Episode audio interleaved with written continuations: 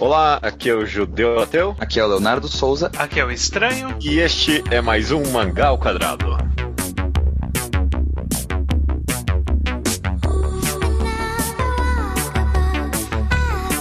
Maravilha, todo mundo, sejam bem-vindos ao episódio 213 do Mangá ao Quadrado, tudo bem com vocês? Tudo ótimo. Beleza, e aí? Maravilha! Esse será um episódio, como já avisado, de reenquadra... reenquadrado, não, mangá enquadrado. Este é um mangá enquadrado, ou seja, o bloco no qual a gente analisa o mangá por completo, com spoilers e tudo mais. É, eu acredito que esta análise, segundo as minhas previsões, não vai ter uma parte sem spoilers, muito, né? Imagino eu, porque a história depende muito. Tem revelações logo no primeiro volume, então tipo, não tem como analisar o bendito Gun, conhecido lá fora como Battle Angel Alita. Certo. Sem spoilers, né? Sem Não spoilers. sei, acho que até dá pra tentar, mas é difícil. Ah, mas não vale a pena. Não, a gente- a gente- no, no enquadrado especificamente, a gente não tenta. A gente só tenta falar sem spoilers quando é tipo Permite segunda muito. potência. Ah, segunda potência, por exemplo, que tipo, a gente quer apresentar e falar sobre. Aqui não, a gente quer falar sobre. Eu, eu acho que a gente poderia É. falar um pouco da edição brasileira antes, só que isso não tem spoiler, e eu quero fazer um mini hunt. Se já quiser começar falando por aí, o que, que você tem pra falar da edição brasileira de Gun? Eu não, sei- eu não sei o quanto é válido criticar isso, considerando que é uma coisa antiga e tal, um formato diferente. Só que, tipo, é muito mal feito. É tudo muito mal feito. Eu não sei se essa parada de, tipo, eu não conseguir abrir o volume é uma coisa normal dessa época, ou se a parada de não ter nenhuma consistência no jeito que as edições são feitas também era uma coisa normal. Tipo, às vezes acaba com o pare, você vai pela coisa errada. E às vezes acaba com a última parte do mangá sem nada depois. E às vezes na, na quarta, na orelha tem coisa, às vezes não tem. Às vezes tem a ilustração grande, não tem. E tipo, tem uns erros absurdos de tipo, tem um, um capítulo que tem cinco páginas que se repetem três vezes. Tem as cinco páginas, aí tu lê de novo as mesmas cinco páginas, tu lê de novo as mesmas cinco páginas e aí continua a história. O quê? Cara, Isso é, coisa da sua... Isso é coisa da edição que o estranho te vendeu, porque a minha não tem, viu? É, eu, eu não, eu não ia nem te dizer que foi um pilantra picareta que me vendeu, né? Talvez seja isso. Ótimo. Acho que você tocar nisso, porque a gente já começa assim o... essa análise de Gun com o clássico aqui do, do enquadrado, cada um contando a, a sua a origem de Gun. Você já revelou a sua, estranha te vendeu, é a edição dele. né? É, eu, eu gostava muito da ideia, porque eu lembro que eu vi naquele vídeo que tu fez de o MMV com o discurso do Chaplin, sacou? Ah, tá, ok, sei. Eu vi uma cena e eu fiquei, nossa, que coisa legal. E aí eu fui atrás mais ou menos, nunca fui ler online. E aí uma vez eu vi que o estranho tava vendendo, eu falei, bom, eles falaram que o judeu e o estranho falam que gosta bastante, o judeu gosta muito. Vou ler. E aí eu li e virou um dos meus mangás preferidos, independente dessa edição absurda que foi. Porque não é só esses erros que é da minha edição, tipo, é, é ruim de ler nesse formato aqui. Eu acho que seria lindo se Gun fosse relançado no Brasil. Fica a dica. É, eu, eu, sei lá, não tenho muita coisa pra reclamar dessa edição. Eu- a minha história provavelmente é parecida do estranho, que é que eu comprei a edição completa da Conrad porque tava 50 reais em algum lugar. Tinha alguma. Em algum momento, sei lá, Gun deve ter sobrado pra Conrad. Conrad? Tipo, Não, é da JBC. É da JBC? É, sei lá. Sim. É, É. da JBC. Então sobrou pra caramba Gun, provavelmente. E eles vendiam um pacotão inteiro por. Eu acho que eu comprei, honestamente, por 50 reais a coleção inteira. De 18 volumes, meio tanco. Eu não sabia nada da história, só, tipo, alguém jogou no Twitter, ó, vale muito a pena e tá super barato. Eu comprei, li, me apaixonei na época e desde então eu reli muito. A edição nacional, sei lá, ela é meio barata, mas em termos, tipo, de conteúdo, tem uma boa tradução pra mim, funciona muito Hum. bem.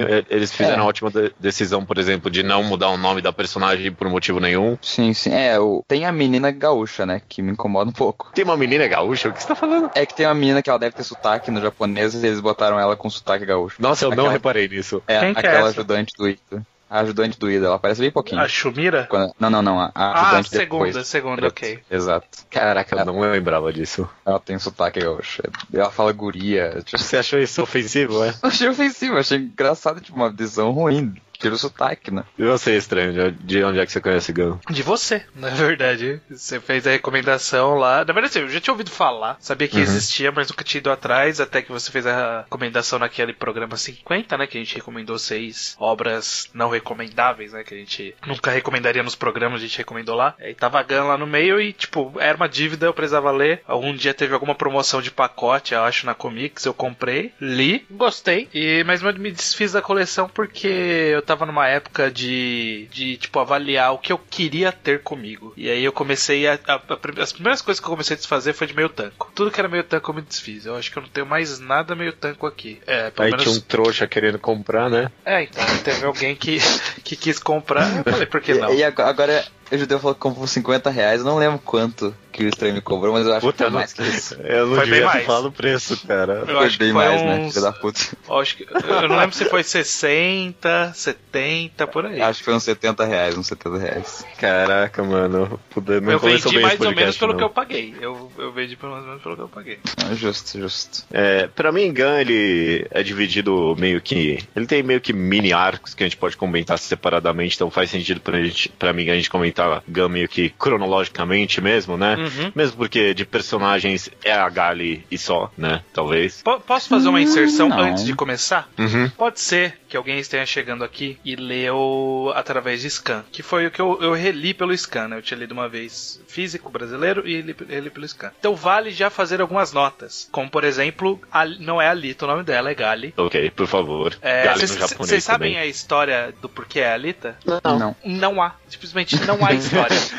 tipo, já perguntaram mil vezes pro cara e o cara falou, é isso aí, eu troquei o nome. Sabe? Tipo, é basicamente isso.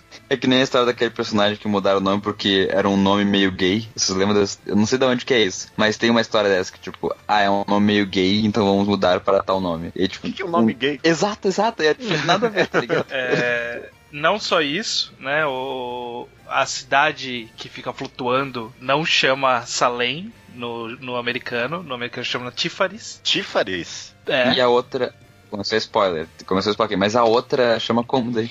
Ah, é, tem um nome lá. É, é porque, tipo, tem algo a ver com a árvore da vida, do mitologia celta, sei lá, e tipo, é Tifaris, e aí tem uma outra que é uma outra ponta da árvore, sabe? Ah, parada assim. Que bosta. É, Será que é se bem que a J- Zalém eu acho meio É bosta. isso? é Zalém ou Salem? Eu chamo No- de Zalém. É, e no J, da, da JBC tá escrito como Zalém. Ah, em Gun tá. Last Order, nos scans, eles usam Salem. Tá. E como que é o nome mesmo da cidade de baixo? Não, Sucata. de baixo é Zalém. Ah, tá. É que a de cima é Jeru. A de baixo é Zalém e a cidade da Sucata. Cidade da Tsukata, é Scrapyard em inglês, então tá tudo ali. É, É, e é só isso. Só isso que é pra. Ah, não, e, e o. Como que é o nome do último namoradinho dela? No, no americano chama. Ele chama Figure 4. O quê? Secret Four. Figure Figura 4. Figura 4. também, ter uma história também por trás disso, imagino eu. Não sei. É porque parece com o Fog, é que o nome dele é Fog alguma coisa com F também, é F, F Fog. Tá, mas tipo. É, não, não sei. não não pergunte sei. por É ninguém sabe por quê. Tá bom. Tá bom. Feita a nota aí. Vamos comentar um pouquinho geral antes, talvez a gente só de começar a analisar arco por, ar- por arco. É, só, só falando em nota, não sei se isso, é, se isso é geral, mas o mangá é cheio de nota de rodapé, que me incomoda um pouquinho. É, ele, ele tem no original também. Uhum. É, Sim, parece sim, eu ser- li o autor falando. É o rolê É, dele pra explicar conceitos do mundo é usar nota de rodapé. Ah, ótimo. Essa era uma dúvida que eu já ia ter, inclusive. Bom que você já me resolveu. Que tinha essas cheias de notas de rodapé. E, tipo, ocasionalmente, tipo, de vez em nunca aparecia uma nota de tradutor. Aí eu nunca sabia se, tipo, eram todas do- da tradução e o tradutor só tava me tratando feito um idiota ou tinha algumas coisas do. Se tu lesse os, as notinhas que ficam nas orelhas, ele tem uma delas que ele fala, se eu não me engano, ou é no final, no prefácio. Ele fala que, ah, eu botei várias notas para os leitores não ficarem constrangidos, não saber os termos e tal. Eu acho um erro, acho desnecessário, Não, e às vezes ele que- explica na história, tá ligado? É, tem coisa que, tipo, é interessante explicar, porque ele não sabe o que que é, né? Mas tem Uhum. coisa que é besteira mesmo. É, eu não lembro nenhum exemplo aqui, mas tinha várias vezes que eu me senti, tipo, subestimado, sabe? O É, meu, exato. O meu conhecimento de cyberpunk e ficção científica. Nanotecnologia, acho que ele explica, tipo, coisas básicas assim, sabe? É, é, exato. De, de coisa geral, assim, é, é- é muito fascinante pra mim, por exemplo, o world building,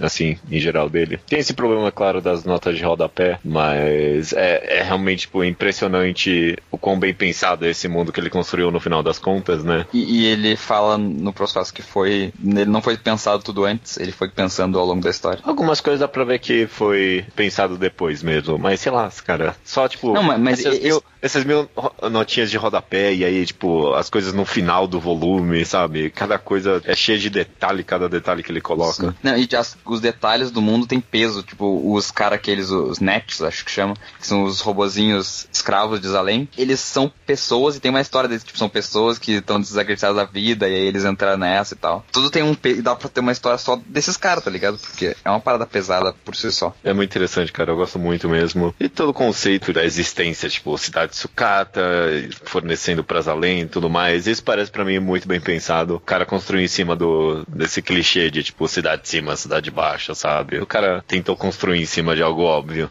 Ele não explora muito isso, né? Não é esse tanto mote da história. Ah, é Por uma boa parte da história. No, no final é, é mais, mas por É, uma. n- não a do- segregação, né? Tipo, a segregação realmente não. Mas o fato de existir uma cidade de cima que as pessoas almejam e que é lá de cima eles controlam de alguma forma, tipo, isso permeia a história inteira, né? Os caçadores de recompensa do, do primeiro arco, tipo, eles são caçadores de recompensa porque quem põe recompensa é a cidade de cima pra garantir que não vai ter gente escrota andando na cidade de baixo. Tem todo o arco da, da Gali trabalhando pra Zalem. É, enfim, sempre permeia o mundo a existência desses dois, dessas duas cidades, Essa né? dicotomia. Sim. Tipo, não é o É, foco, não é sim. tipo segregação racial, isso daí é bem no finalzinho, né? Tipo, É, exato. Mas Sim. é, a É, existência de duas cidades, tema mesmo. é, de alguém controlando de longe e as pessoas de baixo almejando chegar lá, ou almejando destruir, como é o arco do Barjack, é Barjack mesmo em, em português? Sim, sim, sim, Bajack.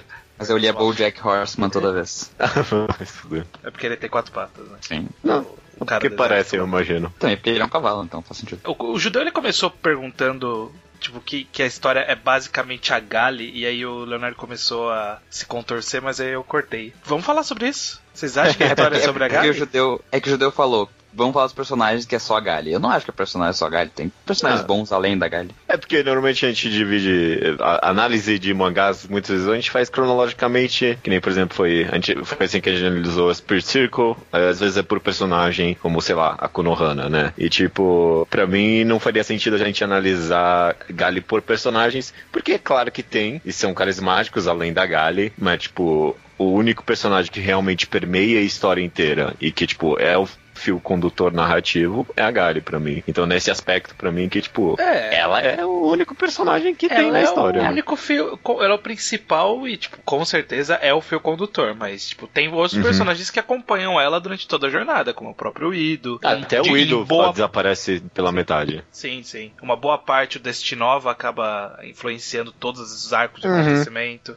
Então, tipo, ele também A, tá a menininha também, a filha do cara do bar, a Yo, Yokomi? Eu Ah, acabei de ler, esqueci. Eu acabei de ler, sério. Koyomi. Koyomi. Koyomi, Koyomi, é. Acompanha de forma geral, não quer dizer Uhum. que tipo, a história é sobre eles. Realmente a história é sobre a Gali, e não tem nem o que discutir sobre isso. Sim. Vamos falar então um pouco sobre a Gali antes. E aí eu, eu acho que a sugestão minha, Judeu, é a gente fala da Gali é, de forma geral. E aí a gente vai falando sobre os acontecimentos e, e em cada acontecimento a gente fala dos personagens que tem lá. Porque, tipo, é, é bem separado, né? Os acontecimentos, né? Tipo, tem um grande arco que tem vários personagens. Aí, tipo, a maioria das vezes ela joga fora a maioria desses personagens e começa tudo de novo. E aí faz Sim. isso umas três, quatro vezes ali.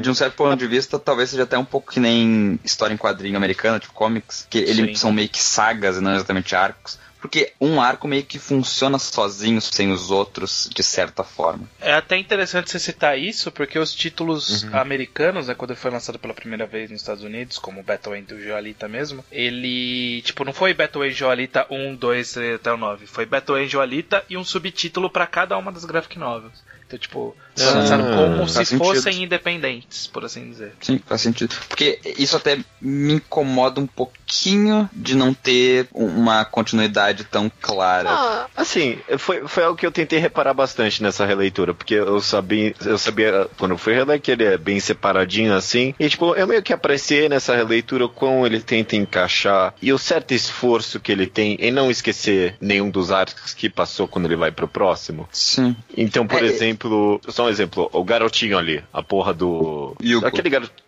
Yugo, né? Sim. Sim. Até Em o inglês final é do mangá. Hugo, por nenhum motivo. Hugo. Hugo. Por nenhum motivo. O Hugo que aparece ali no primeiro, segundo volume já, até o final do mangá ela lembra dele. E, tipo, a- não é só uma lembrança, tipo, é uma lembrança que tem relevância pra história, sabe? Sim, sim. É, eu, eu concordo contigo, eu também apreciei mais. Porque eu não gosto de coisas episódicas tanto. Eu prefiro com uma continuidade mais clara. Só que essa história ainda é minha- uma das minhas histórias preferidas mesmo assim. E aí eu penso por quê, por que isso acontece. Ele trata meio como se fosse a vida real. Não necessariamente uma coisa leva a outra, mas uma coisa influencia a outra de alguma forma. Porque Sim, ela poderia faz muito fazer, sentido o que você tá falando. Ela poderia viver as coisas dos arcos finais sem ter vivido o do começo. Mas o fato de ela ter vivido tem uma importância pra gente até. E ele usa, ele usa isso bem, de fato. De forma bastante orgânica até. Só, só me incomoda que. Não sei se me incomoda, na verdade. Eu acho que é uma péssima ideia que deu muito certo. É, é meio que nem. Vou ter que citar aqui, desculpa mais uma vez. Meio que nem Bo Burnham quando ele troca de uma piada para outra, ele, ele meio que, tipo, reinicia o, o feeling da plateia. Tipo, eu não vou usar o que tava antes, eu vou criar uma coisa do zero agora. E ele faz porque cada galho de arco é uma outra. A gente não tem uma conexão com a galha, ele tem que reapresentar ela toda vez que ele vai criar um arco novo, porque ela é sempre diferente. É, vamos falar sobre a galha então, justamente uhum, disso. Vamos falar. Só queria complementar aí o raciocínio do Leonardo que ele falou que, tipo, é que nem uma vida mesmo, e porque eu ficou remoendo na minha cabeça isso, eu acho que tem muita verdade essa separação, que acho que no final das contas é meio como a gente divide a nossa vida, sei lá, eu sou jovem, né, sei lá, mas, tipo, a, até agora, mesmo agora eu divido a minha vida em pequenos arquinhos, sei lá, sei lá, ensino fundamental, ensino médio, aí da época que eu passei, sei lá, desempregado, aí uma outra época aqui, sabe? É, Gali, Gun, em certos aspectos, é meio isso, sabe? São pequenos arquinhos da vida dela, não quer dizer que um não tem relevância ao, ao outro, mas, tipo, eu achei fascinante sua comparação aí, Leonardo. É, porque é mais, é mais orgânico do que sagas, tipo, de Dragon Ball, que parece que toda saga que termina é um final final. Os finais finais, tipo, o final de cada arco não final final, é um final que ela sempre acaba fodida, na verdade. Uhum. Ao contrário. É. Então, sempre um, é um empurra orgânico. pro outro, né? Tipo, não é que nem você citou Dragon Ball, então, tipo, acabou a ameaça, então vamos seguir a nossa vida até surgir alguma coisa. No caso dela, não. Terminou o arco, por causa do que aconteceu no arco, leva ela ao arco seguinte. Ela, sei lá, ficar super deprimida pela morte do Yugo, faz ela tentar fugir de tudo e procurar abrigo no motorball. motorball. Aí depois, pelo, que... pelo despertar a luta dela no motorball, ela volta pra casa, não sei o que. Aí por causa do, do Zagan lá, ela é presa e vai pro deserto, sabe? Tipo, uma coisa leva a outra. Isso é bem legal. Sim, só que ele não, ele não nos mostra tanto a ponte entre esses arcos. Ele começa meio que do zero e nos faz. Ele podia apagar todo o primeiro arco, por exemplo, e começar do segundo e fazer o primeiro meio que como um, um mistério, mistério do passado. Assim como poderia. ele poderia ter feito um arco antes do que a gente viu, tipo o arco dela em Marte, por exemplo. A gente podia ter visto ela em Marte. E aí seria tão natural quanto, sabe? Não precisava começar ali necessariamente onde começa. Uhum. A gente tá acompanhando uma parte da vida dela e, e é interessante porque é, faz a gente querer conhecer mais sobre ela, tipo, porque a gente quer e não porque o autor fica jogando informação goela abaixo. Eu nem parei tanto pra pensar nisso quando eu tava lendo, mas de fato é um esqueleto narrativo até que um pouco diferente no final das contas e que funciona, né? Tipo, Sim. esse negócio de dividir em arcos, mas os arcos são mega conectados e levam um ao outro. Ele reseta toda vez, ele reseta o ah, filme é um, da história e é um tal. É episódico e não é ao mesmo tempo. É,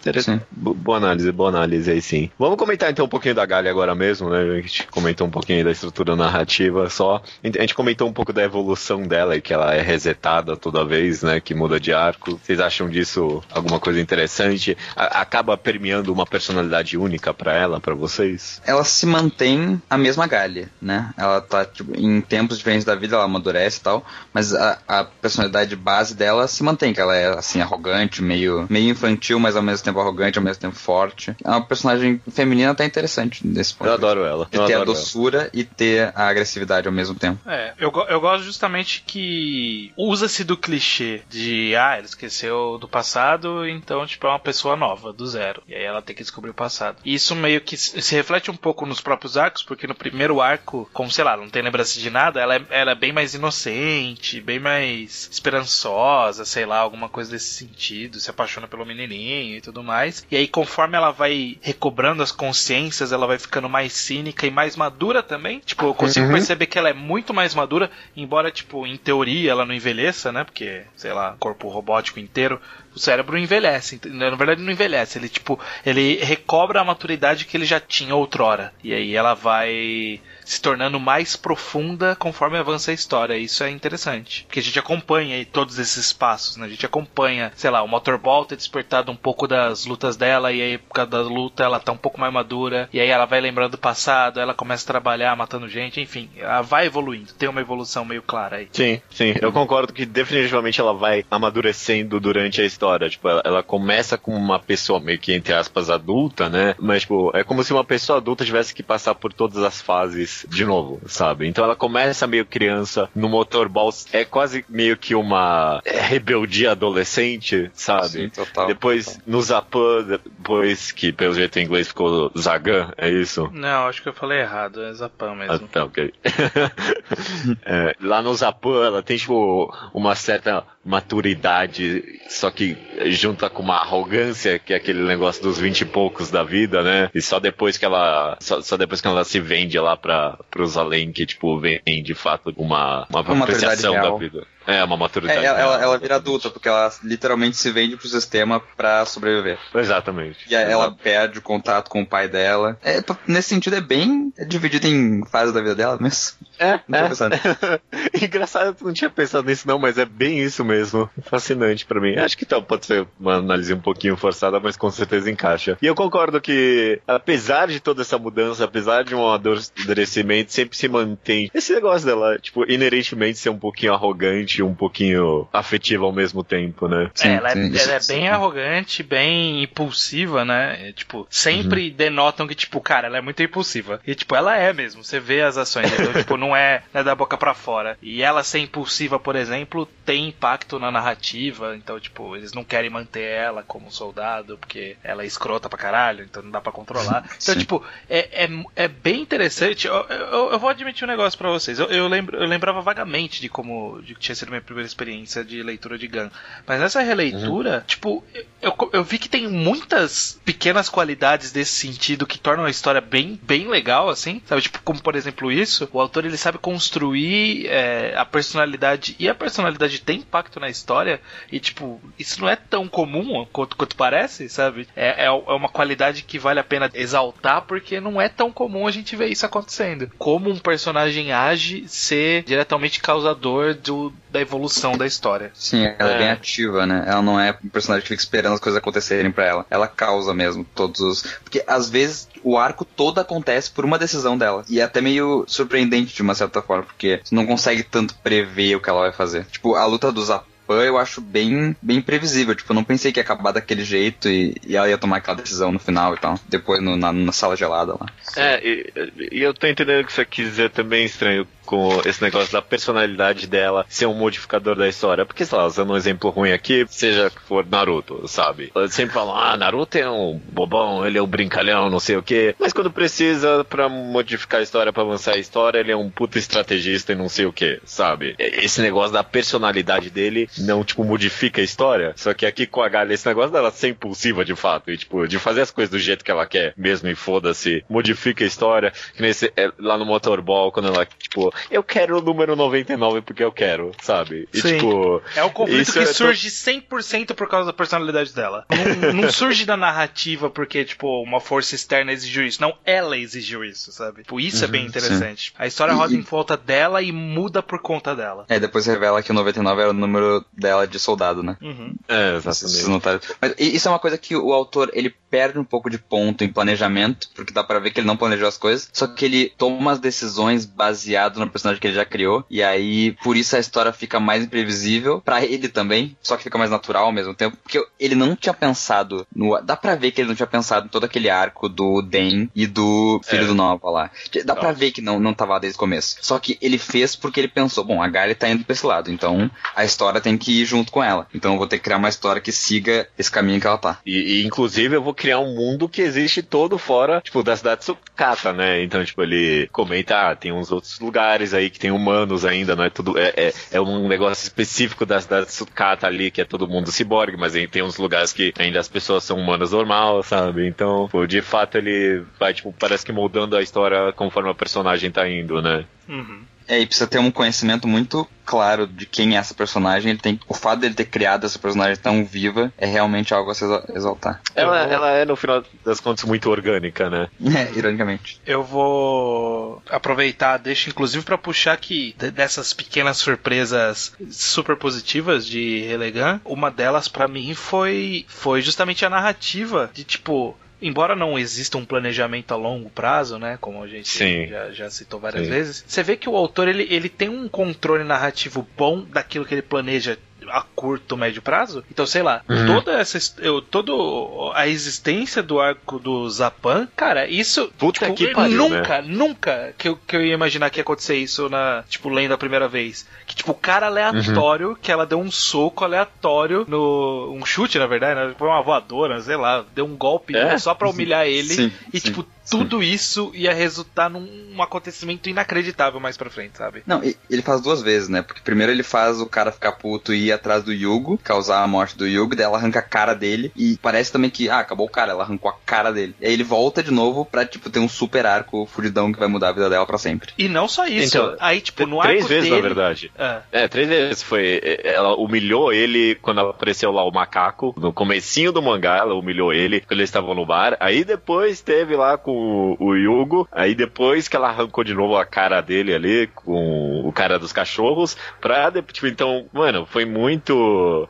Não, não, ela tinha arrancado Não. a cara dele antes, ela é, arrancou de tinha novo. arrancado antes. É, aí arrancado- arrancou de novo lá com os cachorros. É verdade, é verdade. Primeiro tem os cachorros e depois ele volta uma segunda vez. É, Então, é, três vezes, eu- e, eu- e aí eu o cara dos ca- e aí coisas que, que levam a outra. Aí tipo o cara dos cachorros, que era o pai, ele dá um dos cachorros pra criança e aí a criança mais pra frente volta com esse cachorro e a existência desse cachorro faz ela reconhecer quem é a criança. O cachorro tem atuação na história, a menina tem atuação na história. Sabe, tipo, ele consegue puxar todas as, as, as linhas que ele foi desenhando e tipo começa a juntar tudo em vários momentos diferentes e tipo, isso é muito bom. Eu acho isso muito bom Uhum. mesmo. É, eu, eu acho bom também, mas eu, eu- quando eu lia eu ficava meio. Esse personagem precisa tá aí, porque, tipo, parece que ele pegou um coadjuvante e enfiou na história. Eu fiquei. O que, que esse cara. O Foggia, por exemplo. Eu, eu não sei se o Foggia precisava existir, sabe? Não, Embora eu, eu ache ele interessante. Mas, Mas, é, parece é que, tipo, tá. é- Ele, ele Se não tu for precisa. calcular quanto ele tá na história, ele tá, tipo, sei lá, uns 15 capítulos ele aparece, de todo o mangá. Uhum. Menos que isso, talvez. E ele tem uma importância fodida. E é isso que eu sinto um pouco de falta de continuidade. Tipo, usar os personagens que estavam no começo e, sabe, os personagens que são importantes, eles serem importantes sempre. Ou algo parecido, sabe? Não pegar um personagem aleatório e dar uma super importância pra ele. Mas aí a pergunta: o Foge é importante pra quê? Tipo, ele é só o namorado dela, pra todos os efeitos. Não, pra, pra mim a importância do Foga foi o que eu pensei também, porque acho que em algum programa a gente comentou que, tipo, ele meio que surge do nada e desaparece nunca mais, né? Aham. E eu fiquei pensando que ele é importante pra, tipo, ela recobrar algum sentido da vida dele, pra, dela, porque, se eu não me engano, ele aparece depois que ela descobre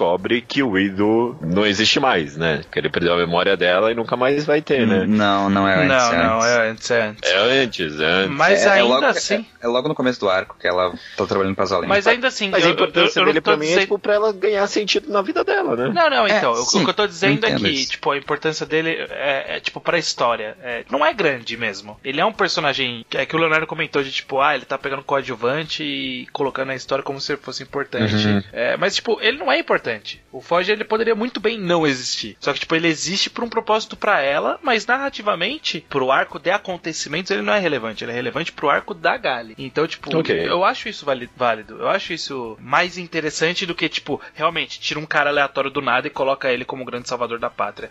Mais ou menos foi o que aconteceu um pouco com o, o Caos, né? Que é o filho do Sim. Novas. Mas pelo menos ele teve um arco também de acontecimentos dele, fez mais sentido, etc, etc. Não, e a, e a Gali sempre a lembra dele durante a história, depois que ele desaparece, sabe? Sim. Não, é, não. É, sim, sim, ela, ela mantém isso que a gente falou, ela, ela tá sempre viva, né? Ela mantém as lembranças delas vivas. Até ela fala do Yugo, fala, tipo, aparece no fundo e tal, da, da mente dela. Ma- Mas o meu conflito sempre foi que eu sentia isso, que tipo, nossa, esse personagem é aleatório, que o cara inventou agora, num capítulo, e aí ele deu um super arco pra ele, mi- em mínimos capítulos, e aí ele foi super importante pra aquele momento da história. Eu pensava isso conscientemente, só que sentimentalmente eu tava tipo, caralho, esse personagem é muito foda, que da hora esse arco dele. Funcionava, entendeu? Mesmo não fazendo sentido. Que nem o fotógrafo, o fotógrafo aleatório, que veio do nada, e tipo, tem um capítulo que do nada e foi importante no fim das contas e foi dele. bom. É, e foi bom. Foi bom pra caralho. Mas uma das no final, né? Então, Sim, uma das é- memórias mais fortes que eu tenho do mangá era essa. E,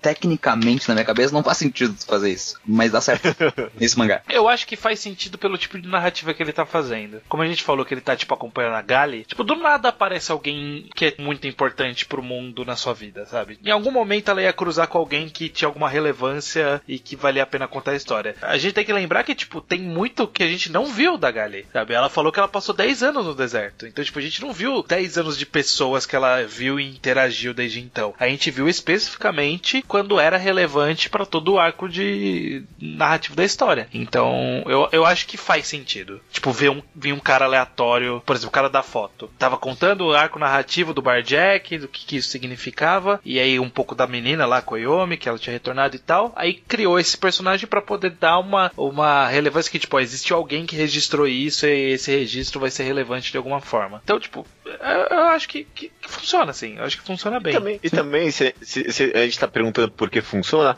eu acho que tem muito. A aleatoriedade é muito orgânica, sabe? Na nossa vida mesmo. As coisas acontecem só, sabe? Para mim, Sim. aparecer um personagem do nada e sumir, é, às vezes, às vezes, muitas vezes a nossa vida é assim também. As pessoas aparecem do nada na nossa vida e fazem um efeito muito significativo. E às vezes elas aparecem também, é. sabe? O importante Sim. é não ser um Deus Ex Machina. Em nenhum momento eu, eu, eu senti que, tipo, existia um Deus Ex Machina aqui. Tipo, todas as vezes que aparecia um personagem novo com uma relevância, existia toda uma construção para justificar que aquele cara tá ali de alguma forma e existia é, um payoff válido. Tipo, nunca era gratuito. Tipo, veio esse cara aqui e esse cara aqui salvou todo mundo e aí acabou esse cara, sabe? Sim, e ele tipo, apresenta muito bem também os personagens. Apresenta. Por exemplo, a menina lá do. que é a operadora dela. A Lu. Lu ou Lu? Lu. Lu, é Lu. Lu alguma coisa. Ela é a operadora dela e, tipo, tem toda uma construção dela como operadora para em algum momento específico ela salvar a Gali. É super importante a participação dela. Mas ela, ela é um personagem extremamente secundário. Mas ela foi construída para isso, para chegar nesse ponto, sabe? Então, uhum, tipo, sim ele sabe o que tá fazendo. Eu acho isso, é, isso muito bom. É engraçado que, tipo, ela é uma personagem completamente secundária, e aí ele usa ela para fazer uma das cenas mais icônicas de quando a Gali tá no em que é tipo ela segurando a menina salvando ela do lixo lá. Tipo, é, é uma cena que representa muita coisa, só que é a Lu, sabe? Que é uma menina aleatória do nada. Mesmo assim funciona. Porque eu acho que o autor tem ótimas ideias de o que, que ele quer passar. Ele só não teve tempo, talvez, para rebuscar, porque ele não coloca tanto uh, aquele foreshadowing, por exemplo. Tipo, ele podia uhum. ter feito uma construção desde o começo que tá rolando uma revolução do Den desde o começo da história, sim, por exemplo. Sim. Mas ele, ele não fez isso. Ele podia. Várias coisas ele fez. E a única coisa que ele fez foi o Destiny 9, que eu acho um personagem bem mais ou menos, no fim das contas. Foi mas a única até... coisa que ele fez foreshadowing. É, eu quero até falar do Destiny Nova justamente, mas para mim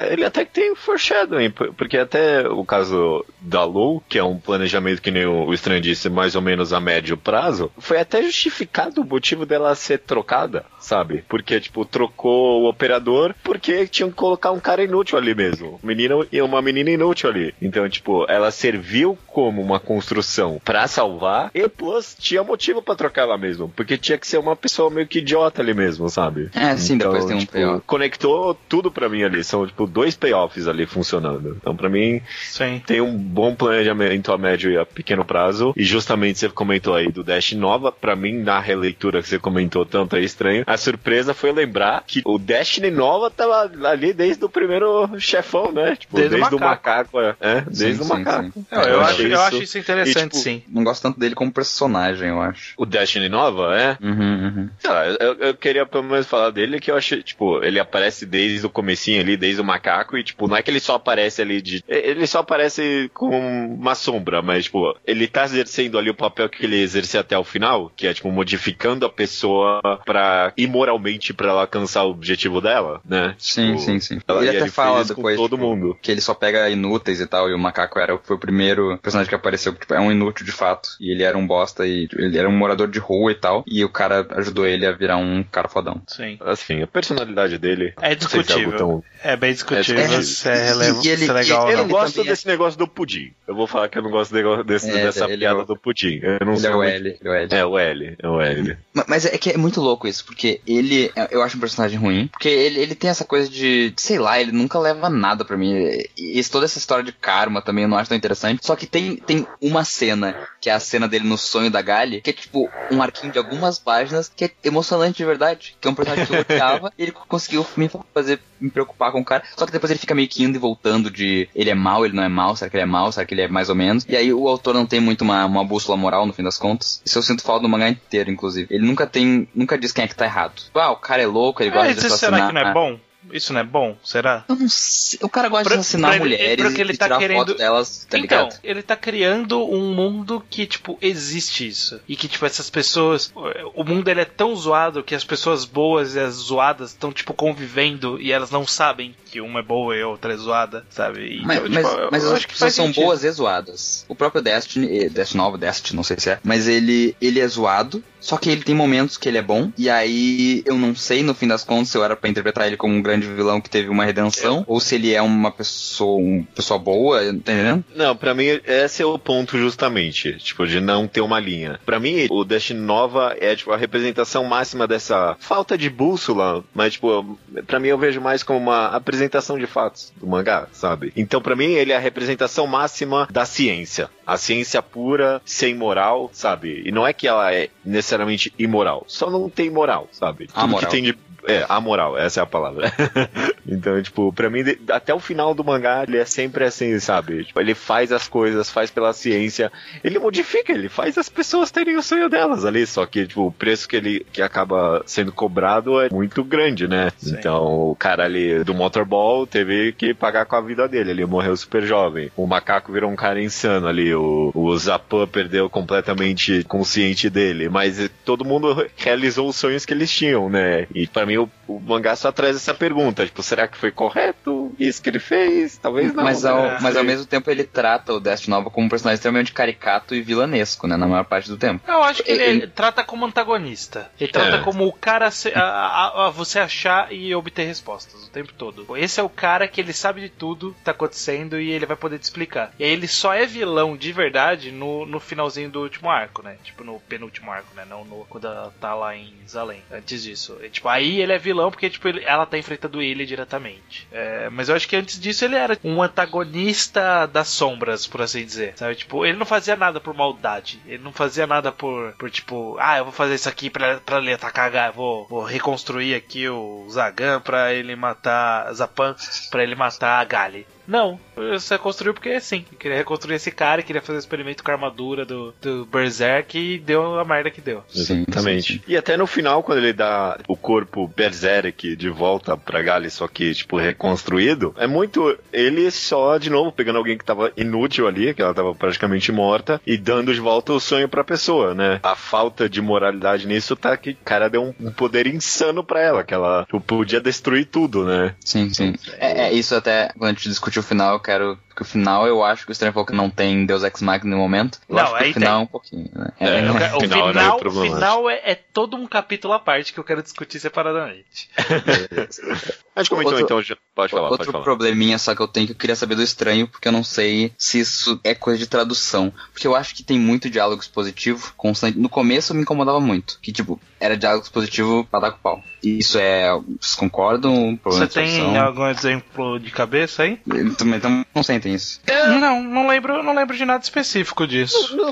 No, começo, com certeza, tem algumas coisas ainda mais a gente comentou das notinhas de rodapé e tal, mas ah, acaba sendo orgânico para mim, ou, bastante, sabe? É natural bastante a exposição. É um pouquinho demais às vezes, e é um mangá bem carregado, né? Mas o que ele explica, eu sinto que era necessário explicar em exposição. É, eu acho que ele, ele é até sutil às vezes em algumas coisas, sabe? Tipo, a gente já vai começar, por exemplo, a falar dos arcos específicos, mas, por exemplo, no primeiro arco, primeiro capítulo, basicamente, que é o, o Ido caçando gente, dá a entender que ele tá caçando as pessoas para pegar as partes pra Gali. E aí isso uhum. fica bem sutil. Ele é, mostra a mulher morrendo e aí mostra no quadro seguinte a Gali com os braços da mulher. E tipo, só isso. Uhum. Ele, ele é sutil. Ele é bem sutil em vários aspectos. Então eu acho que, ah, se, sei lá Se tiver exposição, eu não, não me lembro de nenhuma que tenha me incomodado, não. Se ele é expositivo em alguma coisa, é só no, no world building, na construção de mundo. Que nem ele falar, ah, aqui é a cidade sucata, aqui é os restos da cidade de cima, que é as além, sabe?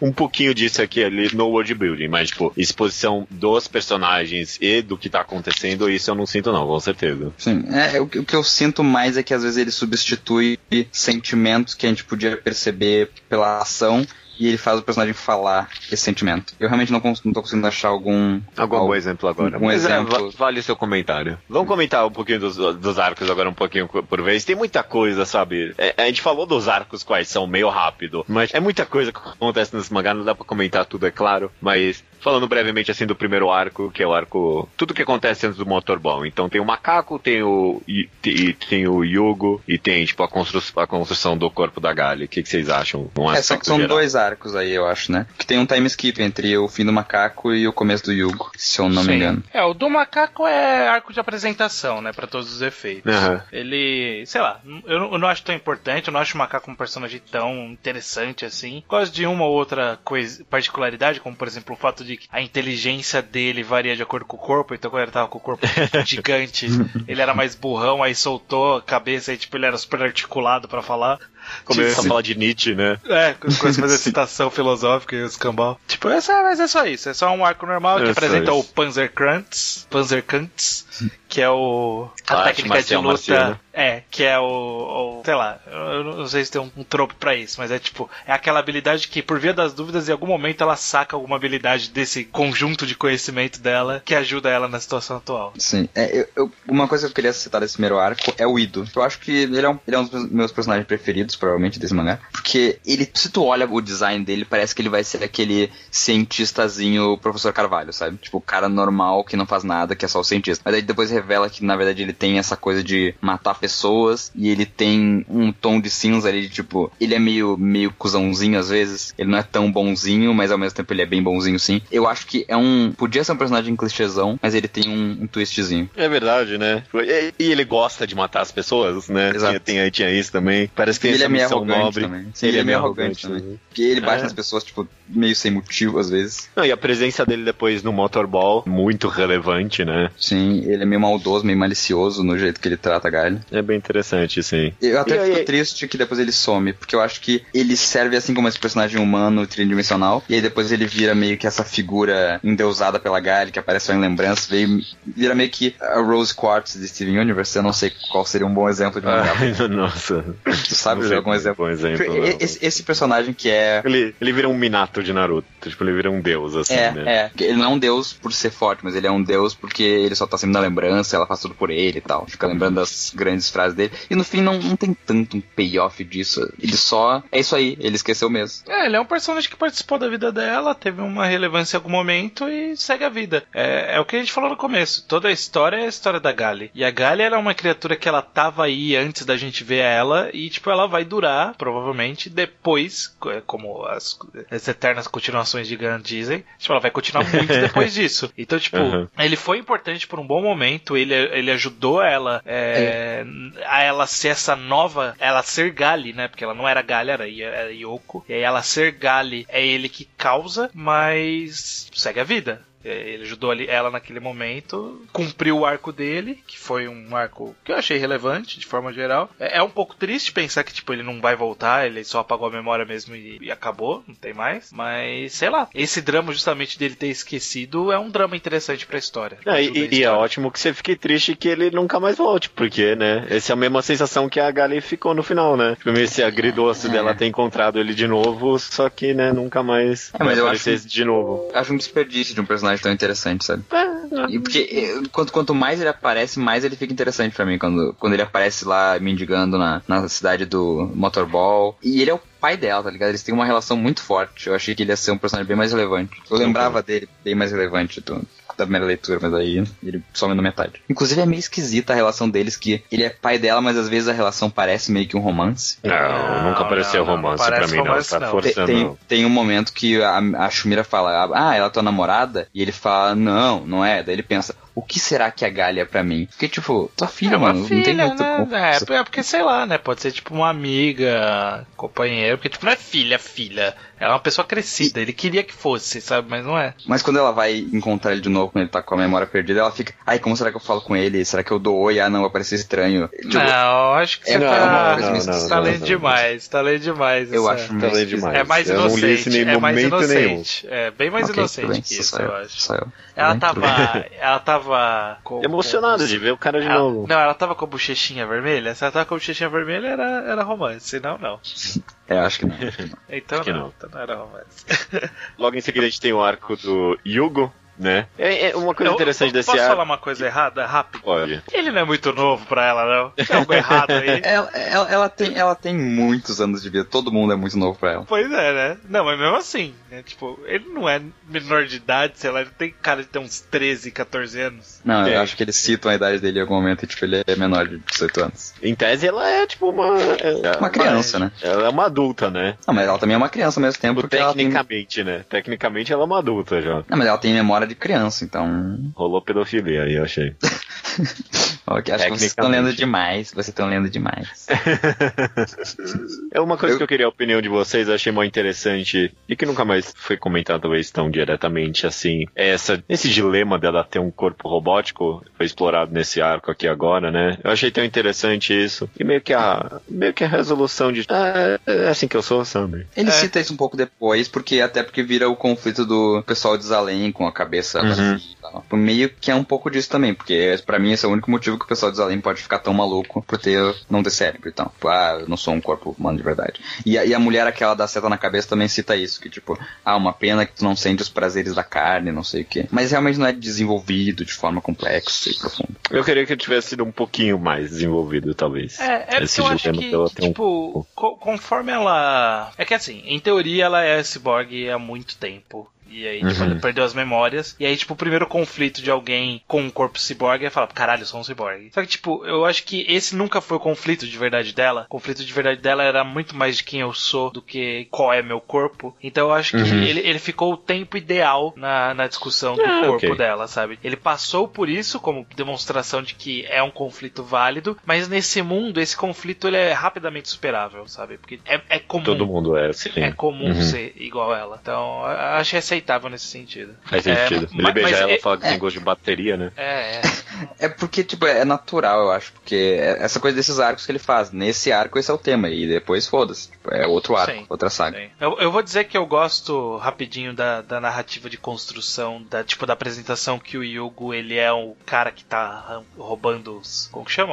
A coluna? Coluna cervical Ah, do, sim. Coluna de todo mundo. Uhum. Porque começou. Em, em algum momento teve a luta, que ela derrotou os caras, e aí ele vê os caras querendo falar: Ah, vou pegar aqui ó, a coluna porque é valiosa, né? Dá uma grana. E aí corta mais pra frente alguém roubando de verdade, e aí, tipo, mais pra frente corta e é ele que tá roubando, sabe? Tipo, é, é uma boa construção desse acontecimento, porque planta a ideia de que ele tem interesse nisso e que existe interesse das- do público nisso, né? das- de compradores do mercado negro nisso, e aí, tipo, mostra acontecendo e mostra que era ele. Então, tipo, é, faz todo sentido essa construção. Eu, eu gostei muito quando eu vi essa sequência, porque eu não lembrava que esse era o rolê dele. Eu lembrava muito pouco de Pra falar a verdade. Eu lembrava de coisas muito pontuais. Sim, e ainda dá essa complexidade dele, dele não ser uma pessoa boa, tipo, ele é, um, ele é meio que um pau no cu, no fim das contas. Mas ele também, ele não mata as pessoas, ele deixa as pessoas vivas. Ele só rouba a coluna. É. Sim. Ninguém E aí no o contas, é conflito- essencialmente bom nesse mangá, né? Sim. É, todo mundo é meio louco, na verdade. E o conflito que a gente falou sobre ter o corpo robótico, tipo, surge um pouco meio que Nele. nele, né?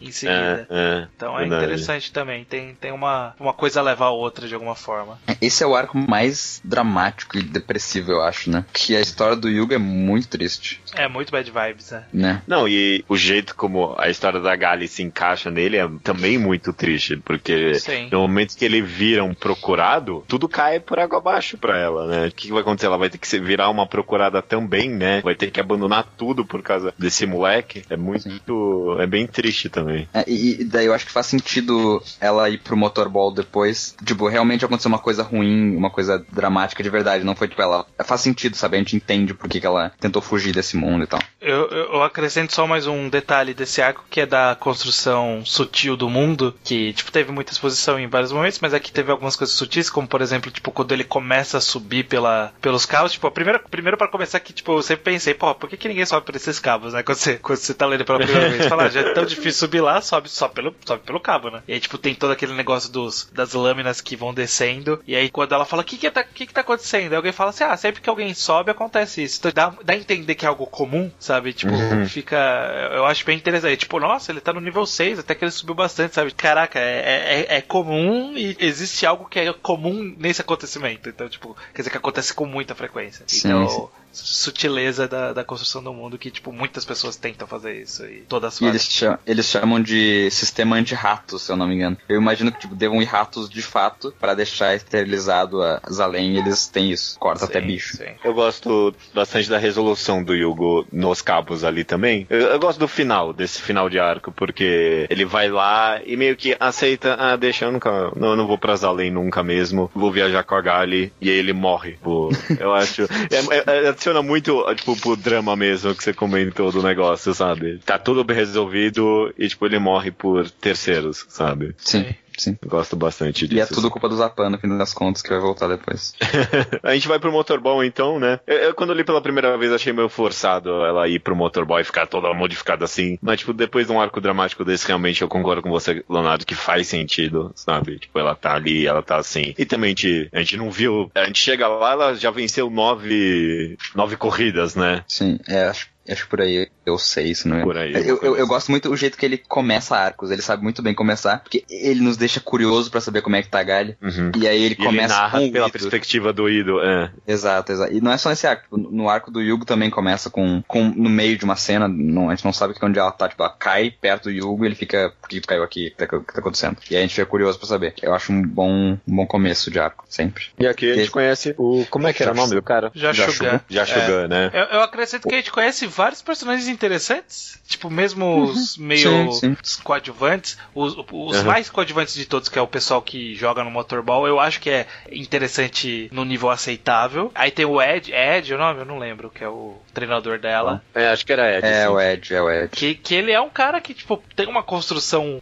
tipo, a médio prazo também, né? Que, tipo, mostra que ele é o cara que treme. E aí, lá no final do arco do Jashugan, ele explica por que, que ele é o cara que treme, sabe? Porque ele usava drogas pra tentar competir com o Jashugan e as drogas acabaram com a carreira dele, etc. Sim. E que, E, tipo, tipo, ele, ele todo era o arco. do Hashugan. É, e todo o arco dele era pra ela ganhar do Jashugan, e tipo, não por ela, por ele, sabe? Ele queria ganhar do Jashugan. E aí, tipo, Sim. termina meio. Ele morre meio nessa bad vibe, sabe? Tipo, do cara que É. ele era legal, mas, não é- mas era meio cuzão. Então, é um bom arco, um bom arco de personagem. É, essa, essa morte foi uma das que me deixou mais triste quando eu li, quando eu reli, principalmente. Porque o cara morre e fala, putz, que merda, acho que eu sou azarado mesmo. Eu fiquei, mano, que, que vida triste desse cara, tá ligado?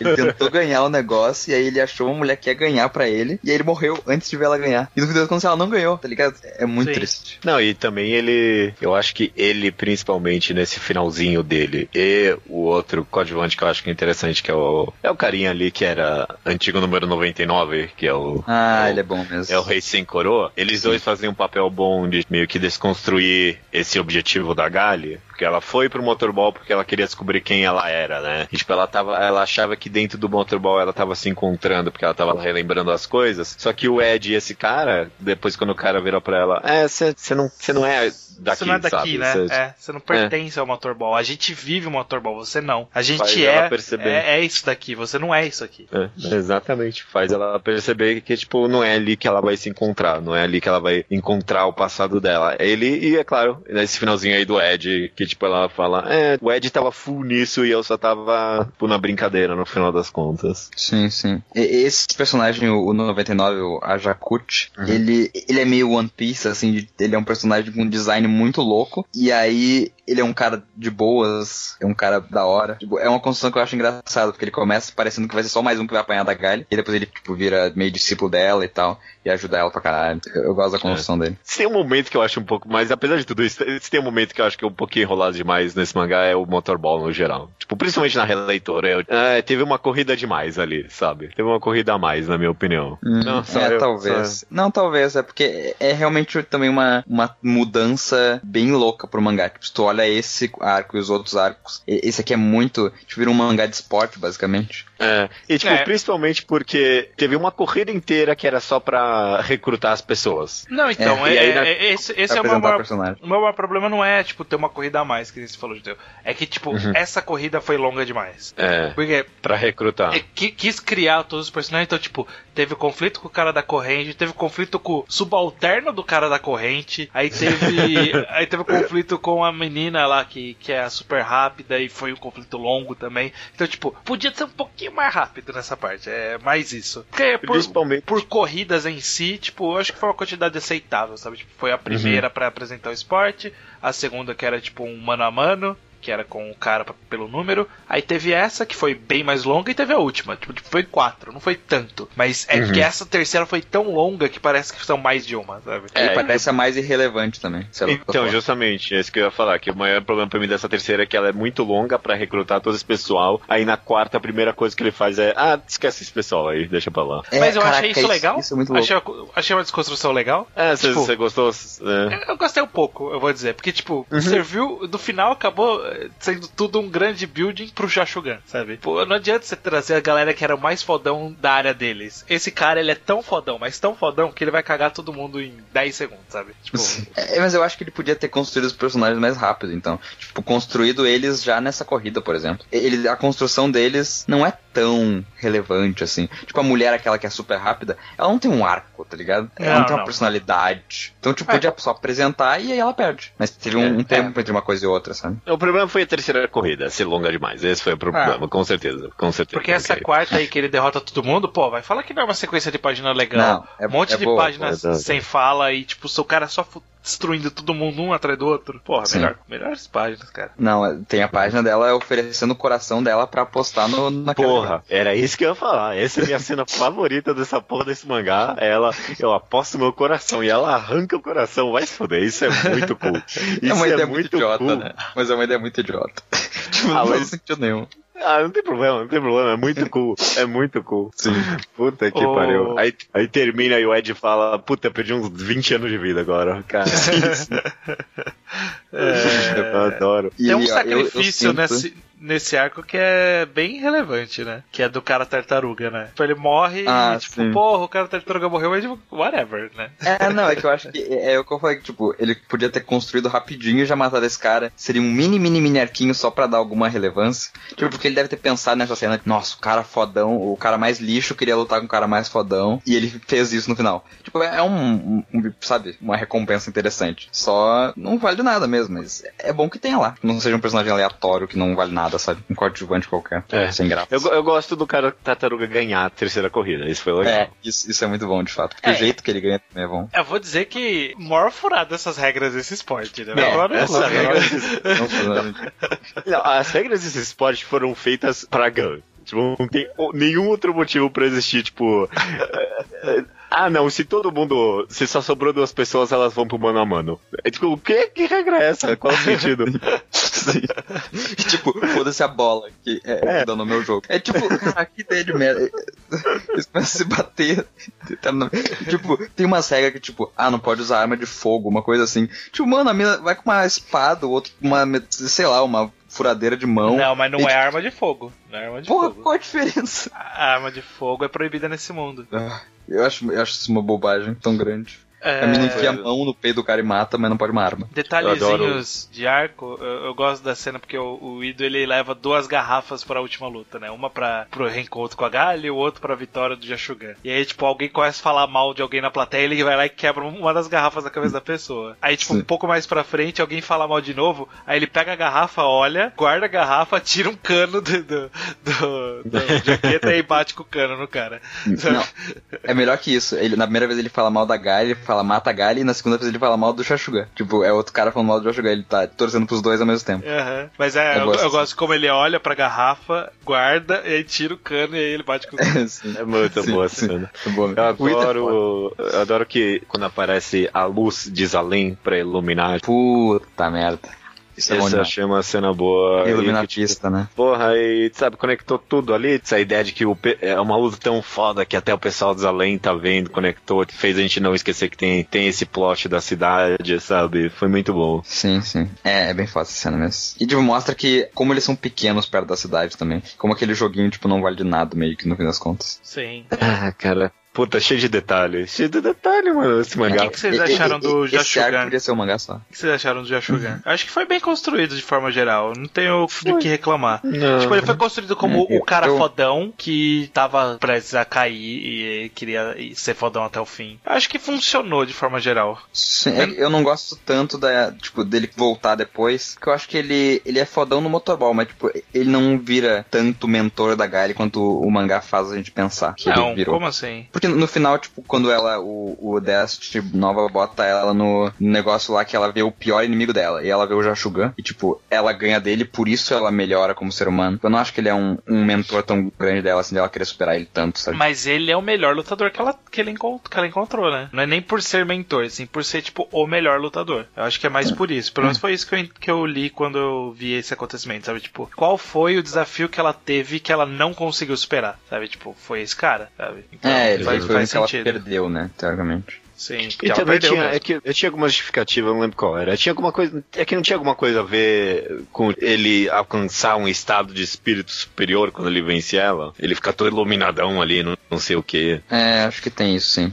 Que até ele congela depois. É, exato. Eu Sim, gosto, tem gosto dele. Tipo, não é, não é a coisa mais profunda do mundo pra mim, o personagem. É mais ou menos interessante esse negócio dele ter ganho. Porque ele era meio loser também, né? Tipo, no, no esporte ele ganhou o corpo por causa do Destiny Nova e tal, mas teve que sacrificar a vida dele no lugar disso. Eu gosto da ideia de que valeu a pena pra ele, sabe? E ao mesmo tempo, ele não matou a irmã dele, sabe? O carinha, o mentor dele ali, o samurai robô, fala pra ele: Você não tá focado totalmente no esporte por causa da sua irmã, sabe?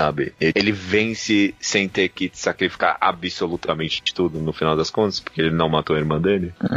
É, e isso é apresentado meio em cima do laço, eu acho, né? Tipo, essa É, eu parte sei, foi algo que eu prestei atenção. É, eu, eu, eu acho que o Jashuga pra mim não é o grande Chan desse arco, embora ele seja tão Não, importante. é, eu, acho o arco como um todo, tipo, toda a construção do que envolve ele. O Jashugan, ele é parte disso. Ele não é, ele não é o, o prato principal, mas ele é um side dish ali agradável. Sim, é. E eu gostei que o vilão do arco é esse cara que é legal. Tipo, mu- muito bem o, ar- o vilão do arco podia ser aquele cara que cheio de espinhos, sabe? Ia ser muito mais sem graça. Tipo, é, um, é um vilão que, que dá outro tipo de conflito pra galera. Inclusive, esse cara do espinho tem uma cerimônia muito interessante, que ele arranca as mãos das pessoas e bota na cabeça por dois segundos. Ah, e o disso? cara ali, tipo, oferece Com- os braços dele, Exato, fica mó exato. feliz. Eles ficam felizes. Nossa, Porra, cara, isso isso é muito, muito idiota.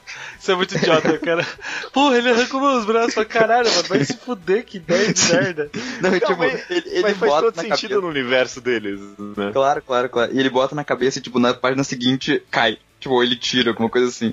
Alguém tira da cabeça dele. É uma parada que dura dois segundos. É muito bom. Mas vamos, vamos falar agora. A gente já babou ovo pro arco do Zapan, mas é porque é muito bom mesmo, né? Puta que pariu. É, é, é um, é um arco impressionantemente bom, porque não parece o tipo de arco que vai ser bom. Parece aquele Ele arco não que parece nem ser um arco, aleatório. né? Ele nem parece ser um arco. Até, até tipo, ele acontecer, ele parece que é tipo uma transição, sabe? Tipo, É. ah, existe esse cara aqui louco que pode ser que volte. E, tipo, sei lá, não vai lugar nenhum esse merda aí, né? Pau no cu É. dele. Sim, É uma ideia que eu fiquei pensando. É uma ideia que eu fiquei pensando que, tipo, essa ideia de trazer um cara inútil que só apanhando mangá e. eu- eu- é uma ideia que eu gostaria que um shonen trazesse de volta, algum mangá shonenzão. Tipo, porque pra mim é, é como se do nada a equipe Rocket, por exemplo, virasse, tipo, o maior desafio do mundo de fato, sabe? Não, não é nem isso, porque a equipe Rocket ainda é recorrente. É, é como se, sei lá, o, o- aquele vilão do Naruto do primeiro capítulo, Mizuki, virasse relevante e não fosse um filler. É.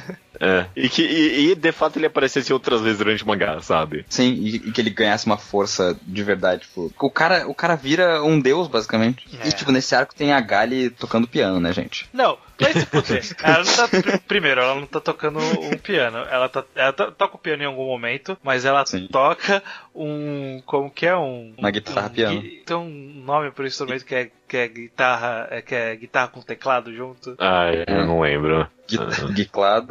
Te, tetarra, não sei. Não sei também. Você Enfim, tá precisando e do nome aí, tipo, do, eu tô, em inglês é keitar. Em Brasil, no brasileiro é controlador. Não, não é controlador, é mentira. Acho que não tem um nome tão da hora quanto você tá pensando que tem. É, desse é uma bosta, não. Ela tá tocando esse instrumento e, tipo, primeiro, do nada, né? Ela é a música. A- É, não, do nada ela puta, sabe tocar os instrumentos, né? Ah, mas instrumento é como a luta, não, não é não. Não. São duas coisas totalmente diferentes. Ah, mas passou uns anos, ela pode ter aprendido. Tipo, ela tava É, num momento bem. de paz de espíritos e tal, ela pode ter aprendido.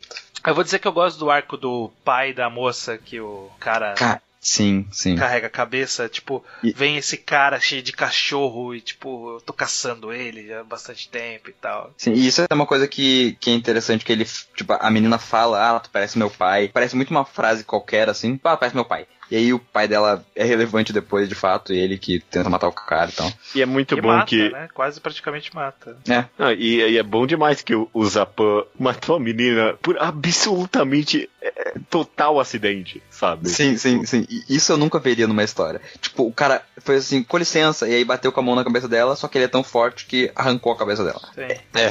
E isso é. uma coisa que não acontece, e, tipo, esse tipo de acidente, assim. Me lembrou até Pulp Fiction, o momento É. que o cara dá o tiro, tipo, ah, opa, sem querer. E, tipo, isso modifica completamente a história, sabe? Que aconteceria de verdade. Aqui não vai, talvez, tão longe assim. Se bem que vai, né? Porque tudo, ele se fode completamente por causa disso, só porque ele matou ela sem querer. Sim, sim, ele começa a achar um bosta, porque ela era o, o símbolo de que, tipo, ele, ele ainda era um ser humano decente, só que não. Não, Só que ele era, só que as circunstâncias nunca favoreciam Não, ele. não, né? não, ele não era decente. Não, ele quando era- ele tava com, ele, com ela, ele era uma boa pessoa, sabe? É, Ele era meio esquentado, mas a menina tava trazendo tudo que tinha de bom dele. Só Hum, que ele sim. matou ela sem querer.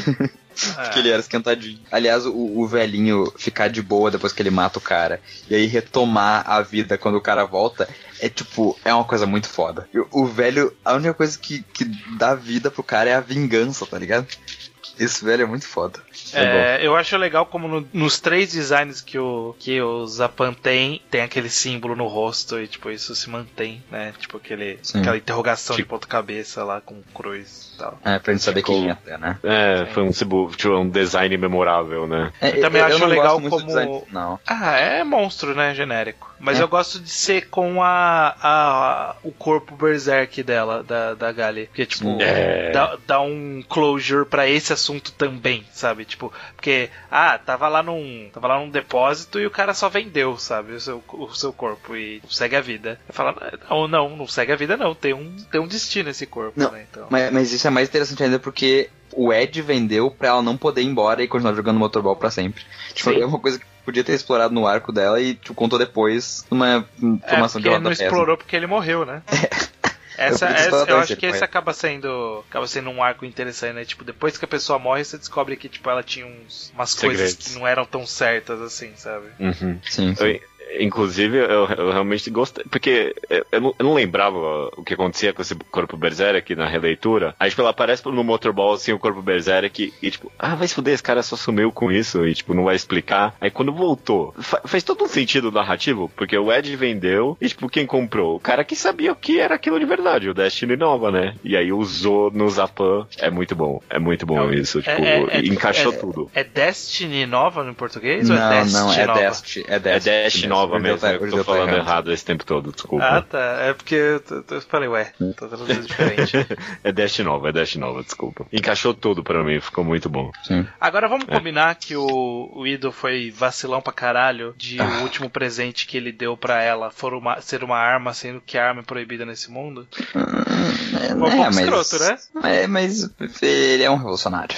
Ele sabia de tudo já. Deus, É. Foi escroto, foi escroto da parte dele fazer isso. É, vai fazer o quê? Vai fazer o quê? Enfim, né? Isso. Você vê um pouquinho bem demais pro roteiro mesmo. É.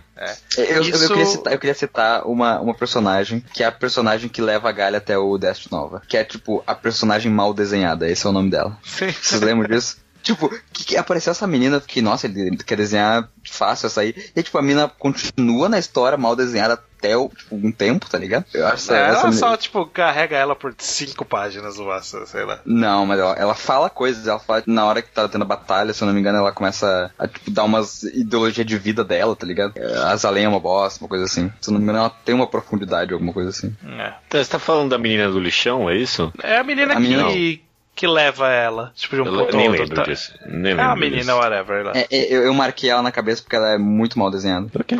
É, é um design, tipo, feito de por brasileiro, assim. Não, ok. É aí que você que tá falando. Preconceito, preconceito regional aí.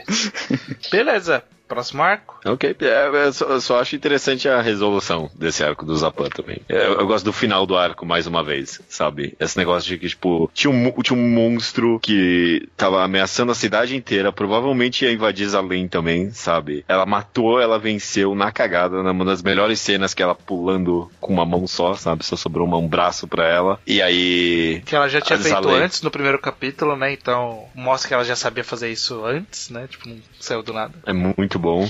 E aí, tipo, ah não, você usou uma arma de fogo, então se fudeu. É, é uma, uma hipocrisia, tipo, uma burocracia hipócrita do mundo, né? Eu achei isso muito bom. Isso muito bom. E mais uma vez, tipo, fechou esse negócio de que, tipo, ah, ela também não pertence à cidade de Sucata também, sabe? Não é necessariamente aqui o lugar dela, não é que, que elas pertencem, né? Ela achou, depois do motorball, ela achou que era aqui o lugar dela, mas deu uma oportunidade e todo mundo se virou contra ela, sabe? Sim, sim, porque, Sim. tipo, ela é muito mais forte que todo mundo, então ela não, não vai se encaixar nunca. É.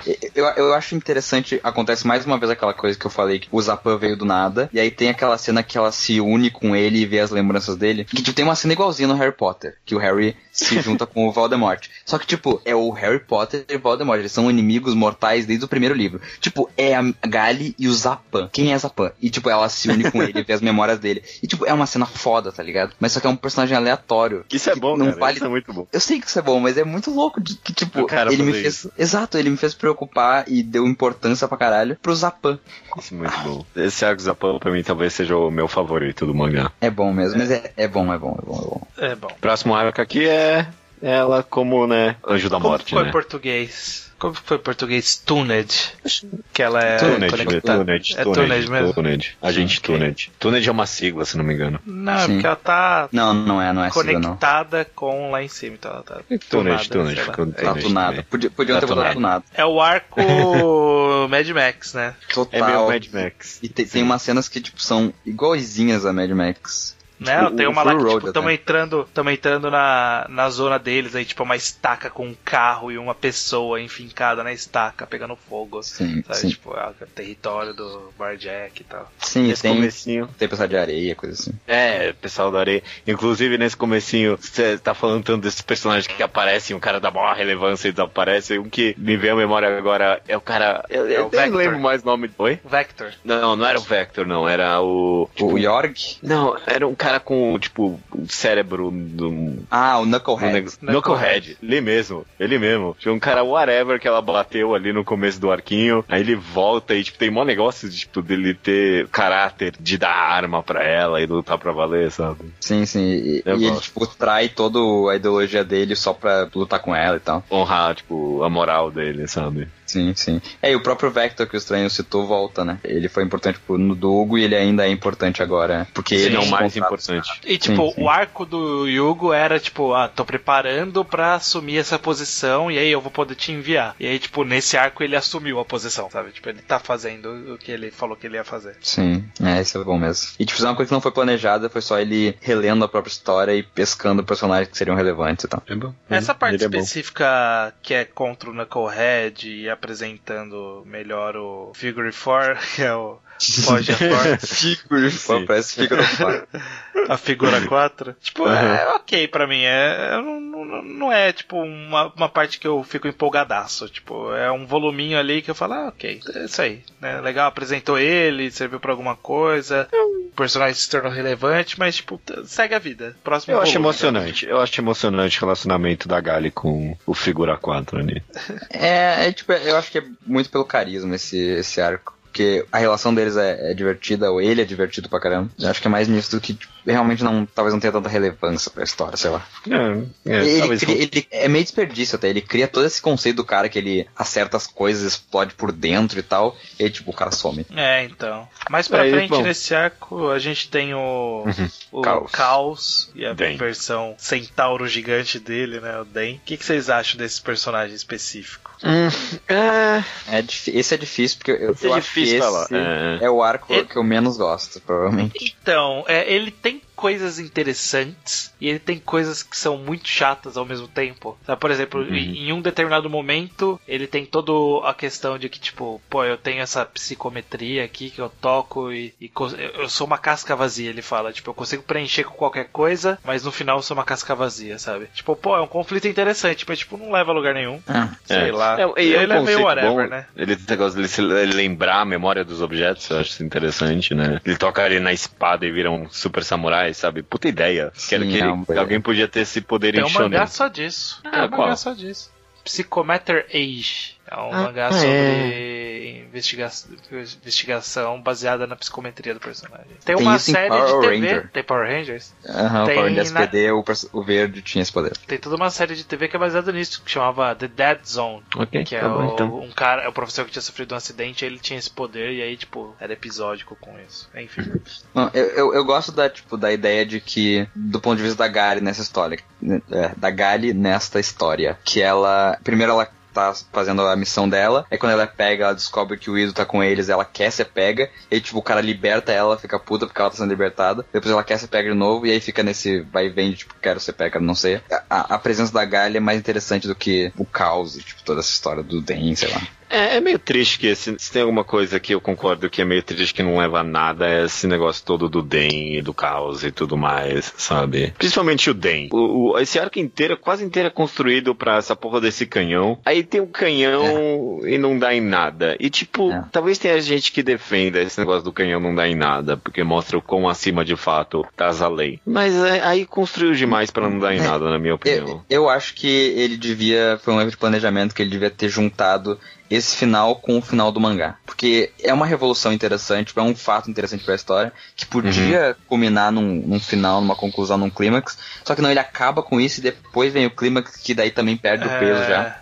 É, eu É. acho que, que é realmente. timing. Em termos de timing, podia estar ocorrendo a invasão da Gali lá no, na base do Destinova em paralelo com esse, com esse acontecimento, sabe? Tipo, É, e- podia estar levando junto. Não precisava ser o final final, mas tipo, toda a parte da Gali com o Destinova podia estar acontecendo enquanto estava acontecendo essa guerra. É, eu acho que é aí que o final, que, que aquela coisa de não ter bússola moral me incomoda. Que, tipo, no final não, ela, ele podia ter feito Zalém ser vilão. Os vilões são as pessoas cuzonas de Zalém, tipo, que não inclui da Lu, que tem pessoas boas lá ainda. Mas, tipo, Zalém é o inimigo. E aí eh, junta isso de, tipo, essa história da revolução, e aí podia fazer um clímax melhor do que o final do mangá.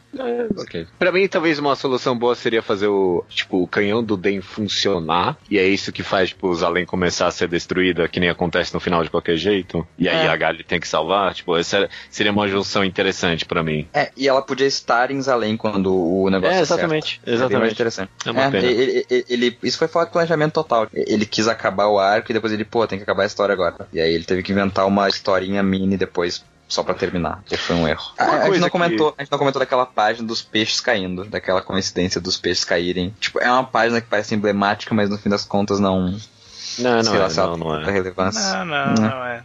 Nenhuma Não, não, é- por, isso, por isso que eu Ela, não ela comentei. só inclusive. parece. Não, ela é só se- parece sentimentalismo relevante. forçado, é. É. Uma coisa que eu. Eu achei justificativa nessa minha releitura dessa vez, mas eu sempre achei meio forçado, queria a opinião de vocês. Esse negócio das pessoas enlouquecerem completamente porque elas descobrem que tem um chip no cérebro delas. O que, que vocês acham disso? Vocês sentiram isso também? É, isso é meio que nem Madoka, né? Aquela coisa de É. tipo. E, e tu Foi fica meio. que eu pensei. Por que que, por que que tu tá se preocupando com isso? Tipo, não muda nada na tua vida. Eu acho boa, tá que ligado? faz só sentido pros Do personagens que foi criado. É, pro personagem Sim. de Zalém, porque, tipo, eles são o pessoal da eugenia. Tipo, aqui a gente é humano intocado. Aqui a gente, tipo, não tem ciborgue aqui, sabe? Não tem parte robótica aqui. Aqui é a gente não precisa disso. A gente é humano intocado. E aí, tipo, descobrir isso acaba afetando eles de alguma forma. Então, em teoria, é alguma coisa que jamais a gente conseguiria sentir, porque. Não, não se aplica. Não é igual Madoka nesse sentido. Tipo, a reação é parecida com a de Madoka, né? Porque por causa de Madoka a gente conseguiria se colocar naquela situação, porque era uma menina normal, passando por aquilo. Mas em, em especificamente em Zalém, a gente não sabe como era o mundo de Zalém, os mesmos preconceitos e tal. Sim, mas é que o meu problema é, primeiro, ele devia ter nos explicado melhor como é isso. E segundo, o Ido não era mais de Zalém, ele já estava acostumado com o tipo, fato de não ser eugênico. E aí, mesmo assim, ele enlouquece, faz até perder, esquecer a memória. Tipo, É, o, talvez o meu eu maior problema absurdo. foi com o Ido. O Ido foi um absurdo mesmo. Porque até, pensando aqui, até depois, que nem, por exemplo, a Lu não dá uma foda. Falam isso pra ela e ela, tipo, finge que gagueja e a piada é que ela só tava com soluço.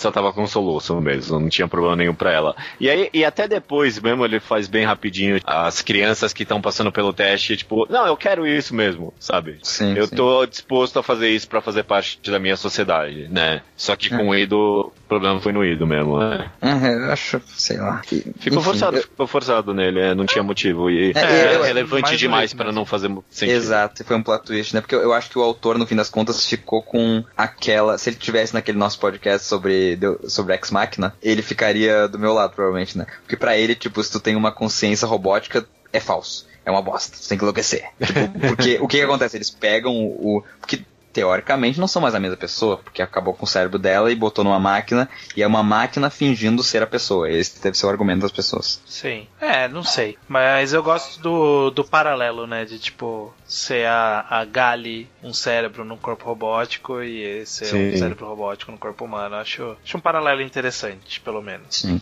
Antes da gente ir pro final, que eu acho que a gente tá indo já, a gente tinha que Uhum. Comentar um pouco da, da revolução do Den, que tem uma, tipo, cobre uma boa parte da história, toda a história da Koyomi e tal, dela mudar de lado, etc. É, ok. Dela voltar. E porque é que eu tô numa página aqui que eu lembrei, que tem esse cara, que é o Sentinela, que ele, que tipo, ele é o chefe da gangue, só que secretamente ele é muito, tipo, ele não quer matar ninguém porque dá prisão de ventre nele. Vocês lembram desse cara? Ah, eu lembro disso, eu lembro disso. É bem da Tipo- quando ela aparece a primeira vez, né? Sim, sim, eu tinha esquecido disso, eu abri agora aqui.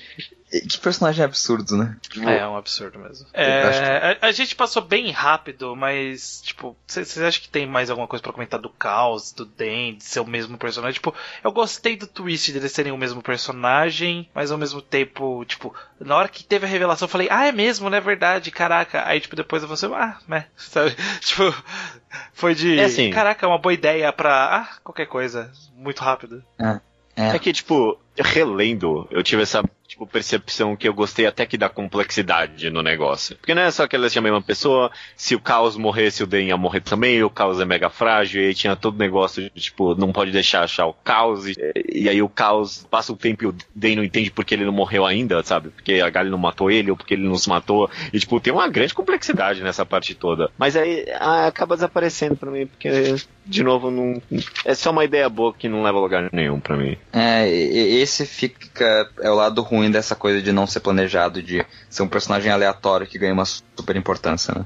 É, Porque o, o- nenhum dos dois são interessantes. Tipo, o Den, ele poderia ser interessante, só que ele, no fim das contas, ele é só baseado em raiva e, tipo, o- a motivação dele é: eu tenho muita raiva, eu tenho que ter raiva de alguma coisa, então eu vou ter raiva de Zalém. Isso vai ser o motivo da minha revolução. E ele consegue. A- a- Porque no começo do mangá desse arco, ele fala, os caras falam, tipo, nossa, a pessoa fala com o Den e já. e fica completamente abraçado na ideologia dele e tal. E tipo, quando ele aparece, não parece real isso. Porque ele é só um cara que tem raiva de tudo, ele não parece que convenceria alguém de verdade. Porque a ideologia dele não faz sentido no fim das Ele, contas. É conversa, só raiva. ele convencia na força. Ele convencia na força. as pessoas acho- se juntam em volta de um ideal. É. É, mas é que o ideal dele é muito frágil, eu acho. É só raiva. Ah, que destruir além, ué. É. É, tudo bem, faz sentido. Faz sentido. Tem a, um pouco, tem a né? menina também, a menina que gostava do, do, do caos e morre. Eu gosto dessa menina. Nossa, não lembro disso é, não. É, É uma porque, tipo, acompanhante dele. É, Ela, ele, e aí ele dá o vestido pra Galha, ela fica puta, diz que ah, Ah, tá, pra ok. mim. E aí depois ela morre e ele bota no defunto dela. Eu, eu achei É outra meio coisa. babaquice o Caos ficar todo apaixonadinho pela Gali. É, sei lá. Isso eu achei Não. meio bobinho, achei Não leva desnecessário. nada, né? Não leva Não nada. leva É nada. só- pa- parece que é só pra fazer a Gali vestir um vestido, porque ele fez esse design e achou legal. Ele achou da hora, né? Uma noiva lutando. Ah, Uma e cena que eu- depois isso influenciou o fotógrafo lá que viu ela lutando com o vestido e se apaixonou por ela por causa disso.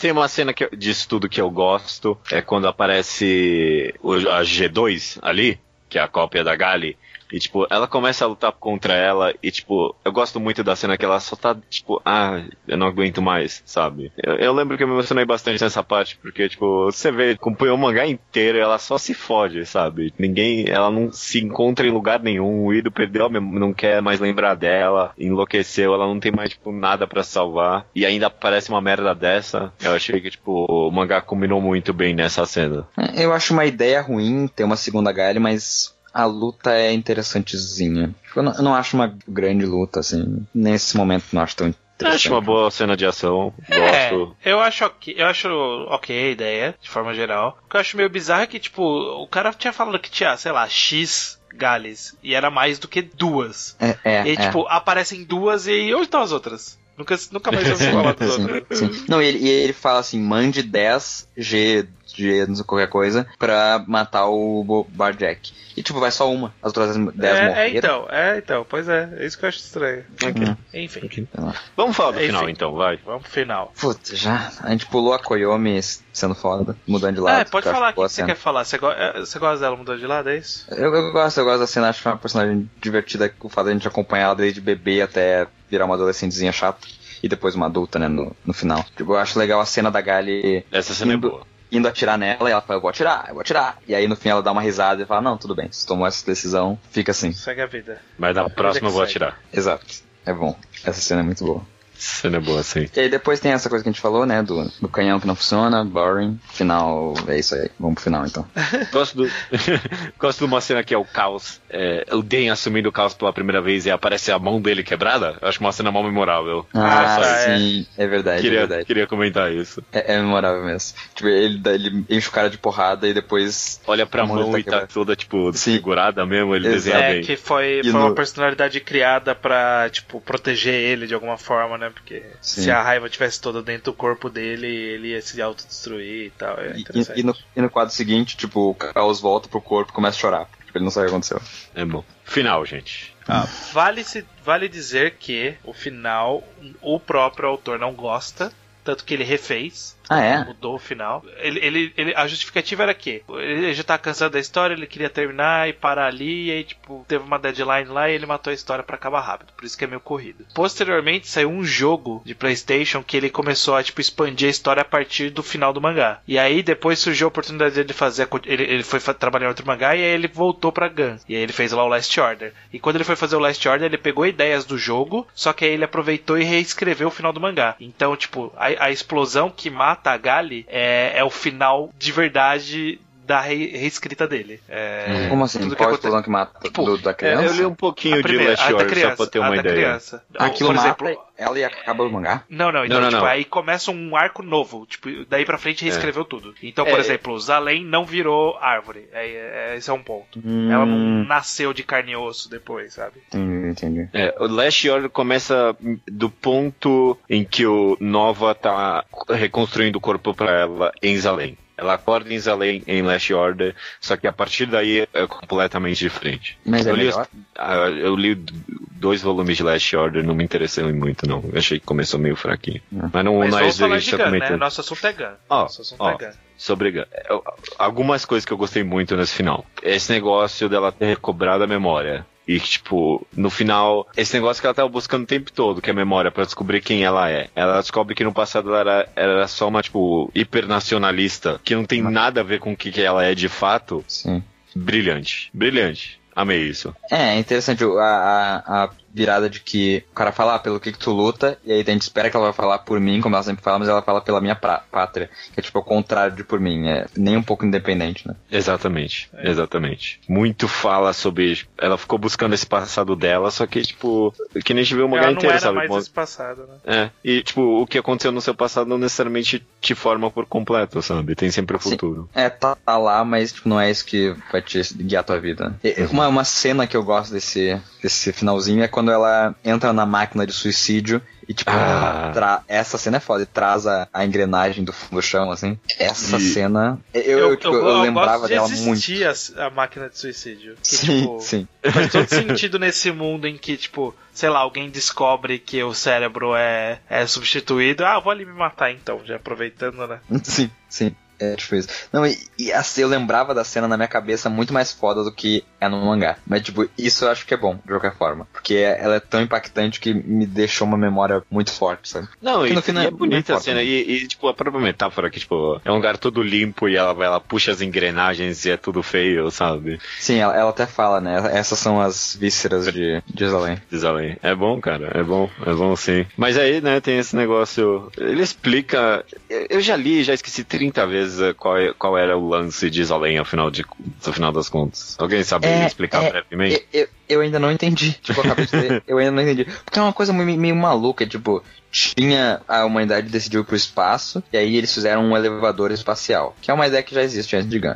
Sim, e aí, sim. tipo, eles fizeram esse elevador espacial e tem o outro lado. Só que daí aconteceu uma guerra, aparentemente, com os recursos de Zalém, e aí Zalém, como uma entidade, cancelou a comunicação entre as duas, entre as duas pontas Cidades. e obrigou a- tipo, as pessoas a ficarem ali isoladas, protegidas como uma mãe super protetora. É, é mais ou menos, porque, tipo, ela, ela isolou porque tinha a civilização da Terra e tinha colonizado outros planetas. E aí tava rolando uma guerra fodida nos outros planetas, e aí, tipo, ela falou assim, ah, eu vou resguardar a galera aqui, sabe? Tipo, elas tinham mandado umas naves e destruíram as naves, era uma parada assim. Sim. E aí, tipo, ela, ah, agora eu vou fechar aqui pra resguardar aqui. E aí ela, tipo, ó, quem tá aqui tá aqui, quem não tá se foda, sabe? Sim, sim. É, é interessante que tinha até. Antes a, eles revelam que existia uma ponte entre Zalém e a Terra, mas daí, tipo, foi quebrada. Então a cidade não foi construída dessa forma elitista, tipo, ela, Sim, ela tinha uma sim. conexão. Foi só uma coisa que aconteceu com o tempo. Ela tocava no chão antes e aí só separou, né? É, e, e aí tem essa história, tipo, do nada precisa ir lá consertar. E aí, tipo,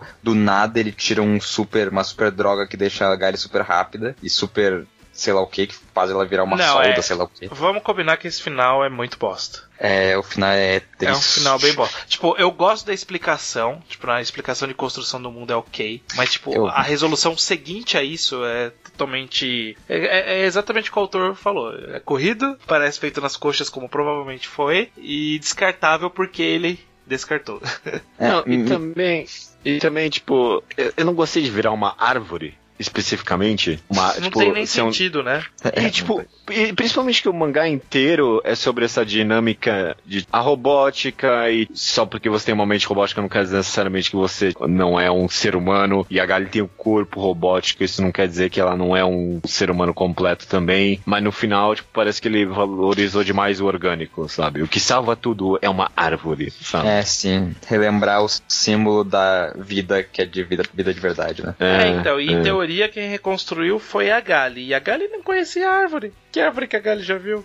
É uma árvore do mangá inteiro. Não, não, tem sim. É, o, o Ido dá pra ela uma, uma semente, ela planta, e a última coisa que ela vê depois que ela quase morre pro Zapan é uma árvore nascendo. É verdade. Ah, é verdade. Só, só a mudinha. Sim. É. É, teve essa construção, mas. Eu Ah, nem lembro bem- que começa a destruir a cidade, aliás. Assim, eu acho que tem um pouquinho de mensagem de, tipo, talvez ser orgânico é melhor. Mas não tão forte pra, tipo, ser o, tipo, o grande catalisador final É. do mangá, sabe? É, o que eu acho que, que seria mais interessante é se essa explicação não viesse no final. Porque essa explicação não funciona tão bem como plot twist pra mim. Ela funcionaria como construção de universo pra um arco, entende? Tipo, co- constrói essa, essa coisa de Zalém ser uma entidade viva, e podia fazer um arco de Zalém sendo a vilã, ou qualquer coisa assim. Porque é uma informação interessante a ser desenvolvida. E no fim das contas, foi a informação e acabou. E é isso. Porque no se não tivesse essa informação, não ia mudar nada o final. O- a, a informação não só matou nossa curiosidade, sabe? Foi só tipo, ah, eu preciso contar o que é Zalém, né? Ah, vou falar fazer aqui no último capítulo, rapidinho. O maior problema tá ela ser a solda e todo esse negócio do superpoder dela, dela virar realmente um deus ex-máquina,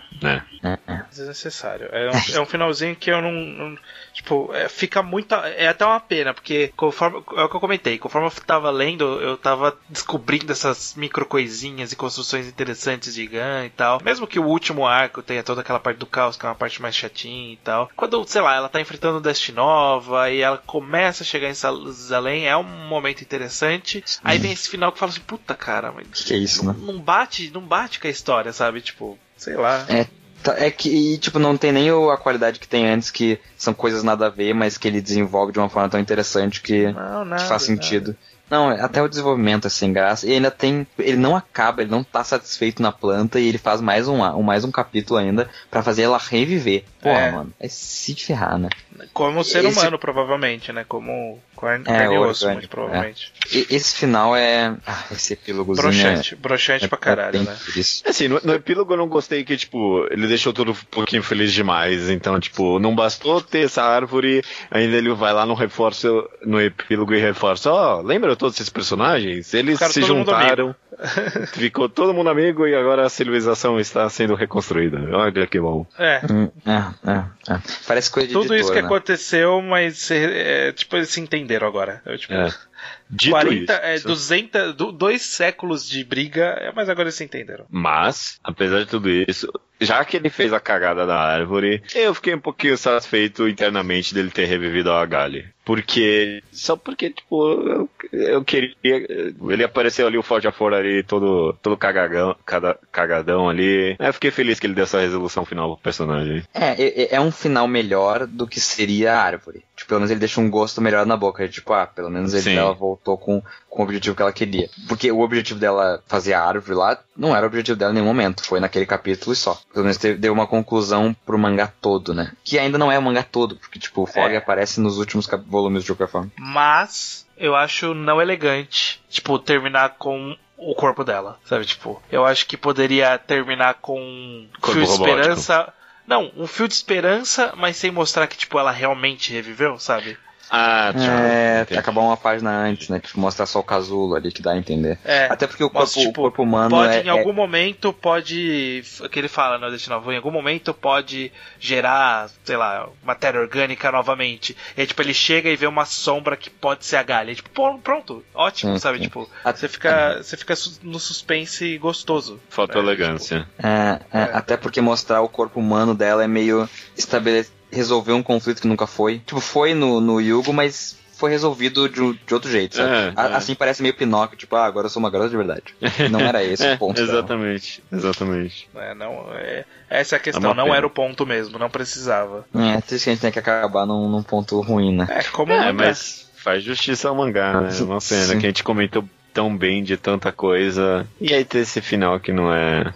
Não é, Eu, não- eu- eu acho até que, tipo, se, se o final fosse como a gente pensou de juntar o Barjack com esse final do Desalém, tipo, juntar. O arco do, do Barjack não é tão interessante, mas ainda seria um final mais elegante, a gente sairia fel- mais feliz com esse mangá. A gente fez um consertando gratuito aqui de, de Gun. É, um É, fez um Sim. consertando gratuito de Gun. Uhum. bem mínimo, bem mínimo. Bem, Mili. Mas assim, apesar desse final, eu acho que, tipo, não é um. A história não dependia tanto do final quanto outras histórias, por exemplo.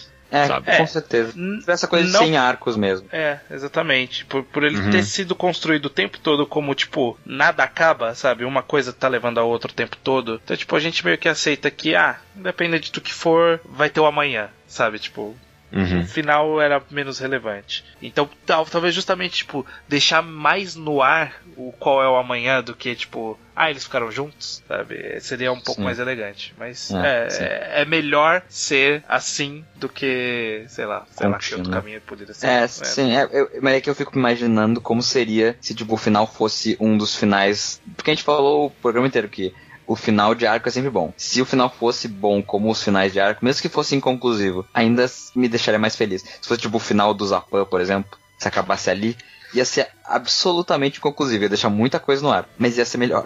Ainda assim. E, e É. o sentimento ia ser melhor. consigo ver justiça nisso. Bom, terminamos, estamos terminando aqui então essa análise, terminando em baixa, então nessa conclusão não é permitido falar mal do mangá. Comece aí, estranho. Qual a sua conclusão, diga? Ah, a conclusão é o que a gente tava pode falar falando mal. até agora. Não, não, mas a conclusão é isso que a gente tá falando até agora. Ele Uhum. teve. Me surpreendeu positivamente essa releitura. Eu não. Eu, eu lembrava que eu tinha gostado, mas eu acho que até que na época que eu li da primeira vez, eu não sei se eu peguei tantas nuances e tantas é, boas qualidades quanto eu vi agora. Então, tipo, é um bom mangá. É, é surpreendentemente um melhor mangá do que eu achava que ele era, sabe? Tipo, é, eu, eu lembrava eu lembrava pior dele do que na releitura. Então, tipo, mesmo co- como eu, sei lá, tava esperando o final ruim, porque isso eu lembrava que o final era ruim. Sim. Então, como eu já tava esperando, talvez o impacto tenha sido menor e aí eu pude aproveitar melhor a jornada, principalmente notando que independente daquele final do mangá ser um final de arco ruim, ele tem vários finais intermediários legais ali no meio que, tipo, ah, beleza, faz parte dessa, dessa história ter, tipo, começo, meio e fim em vários pequenos momentos, então o final ser meio mal menos, é, tanto faz. Tem problema, né? Então, assim, é, é- é um bom mangá, foi, foi bom relê-lo pra descobrir essas qualidades e admito que eu fiquei com vontade depois de reler. Fiquei com vontade de ir atrás do Last Order, mas eu não sei se, se deve sobreviver à, à qualidade ou não, não sei. Então a gente vai falar que sim. É. O Rubio. Onde por onde anda o Rubio? tá Ele dizia isso. Tá no Japão, meu. É isso aí. Ah, eu já falei, né, que ganhando os meus mangás preferidos. Eu acho que tem personagens muito bons e ler é muito bom, mesmo que o todo, se tu vê tecnicamente fora e tal, não, não seja tão. Meu maior problema técnico com ele é que ele é muito heterogêneo. Eu acho que ele podia ser mais homogeneizado. Mas, uma das coisas que a gente não citou. Nada, na verdade, que é um dos motivos que faz o, as leituras ser muito mais interessante e o- os momentos serem bem mais fortes, é a quadrinização do cara e o traço dele. Ah, sim. E, e- e design, principalmente, que ele, ele faz uns robôs muito malucos e muito complexos de vez em quando. Ele tem uma quadrinização impressionantemente boa. Eu queria muito ser um especialista em quadrinhos pra poder falar mais sobre isso, mas eu não sou, eu sou ok. E, tipo, é- eu sei que é bom. É muito bom, a quadrinização dele é, é uma coisa de, de se olhar. E eu até sinto que muita gente tem muito, muita referência pra mangakas atuais em Gun. Não sei se tipo, existe isso factualmente, mas eu, eu sinto isso, que é, um, é uma grande fonte de inspiração. Tem até aquela cena com o Jashugan, que a Gali aposta o coração dela e tal, que ele quase ganha dela, destruindo parte do braço dela, e aí quando ele sai andando, o braço dele cai. Que eu acho que é um, o Kishimoto fez uma coisa parecida naquela cena do Naruto com o Sasuke, do Shidori e do Rasengan. Não sei se vocês concordam. Nossa, não, acho que tá. Forçando? Tá forçando, tá forçando. Forçando um pouquinho, mas. É.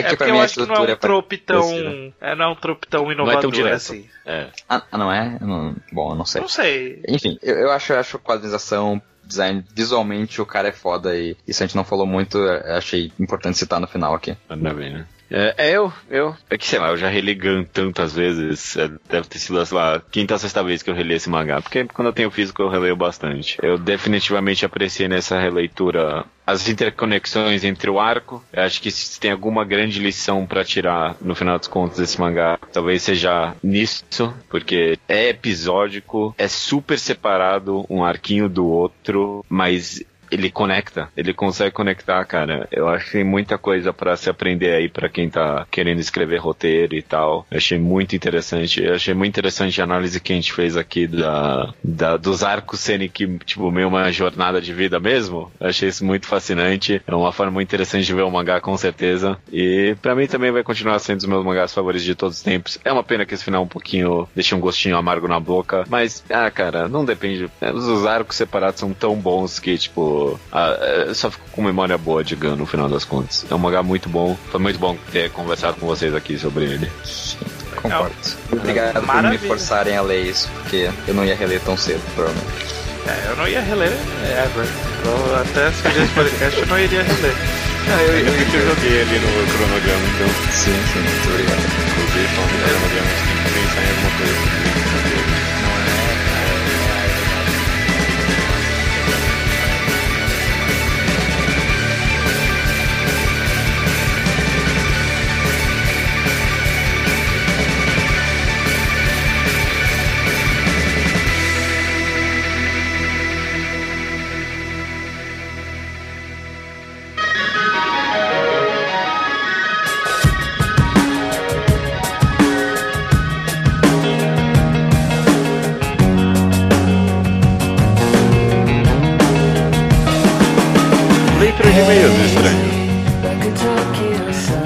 Leitura de e-mails, José Teu. Ah, eu queria. Episódio 212, Batalha Real, parte 3. Correto, correto, cara. Vamos lá, então. Os e-mails que chegam aqui chegam no contato arroba alquadra.do e também no blog alquadra.do. Muitos comentários, muitos e-mails depois da nossa reclamações da semana retrasada, né?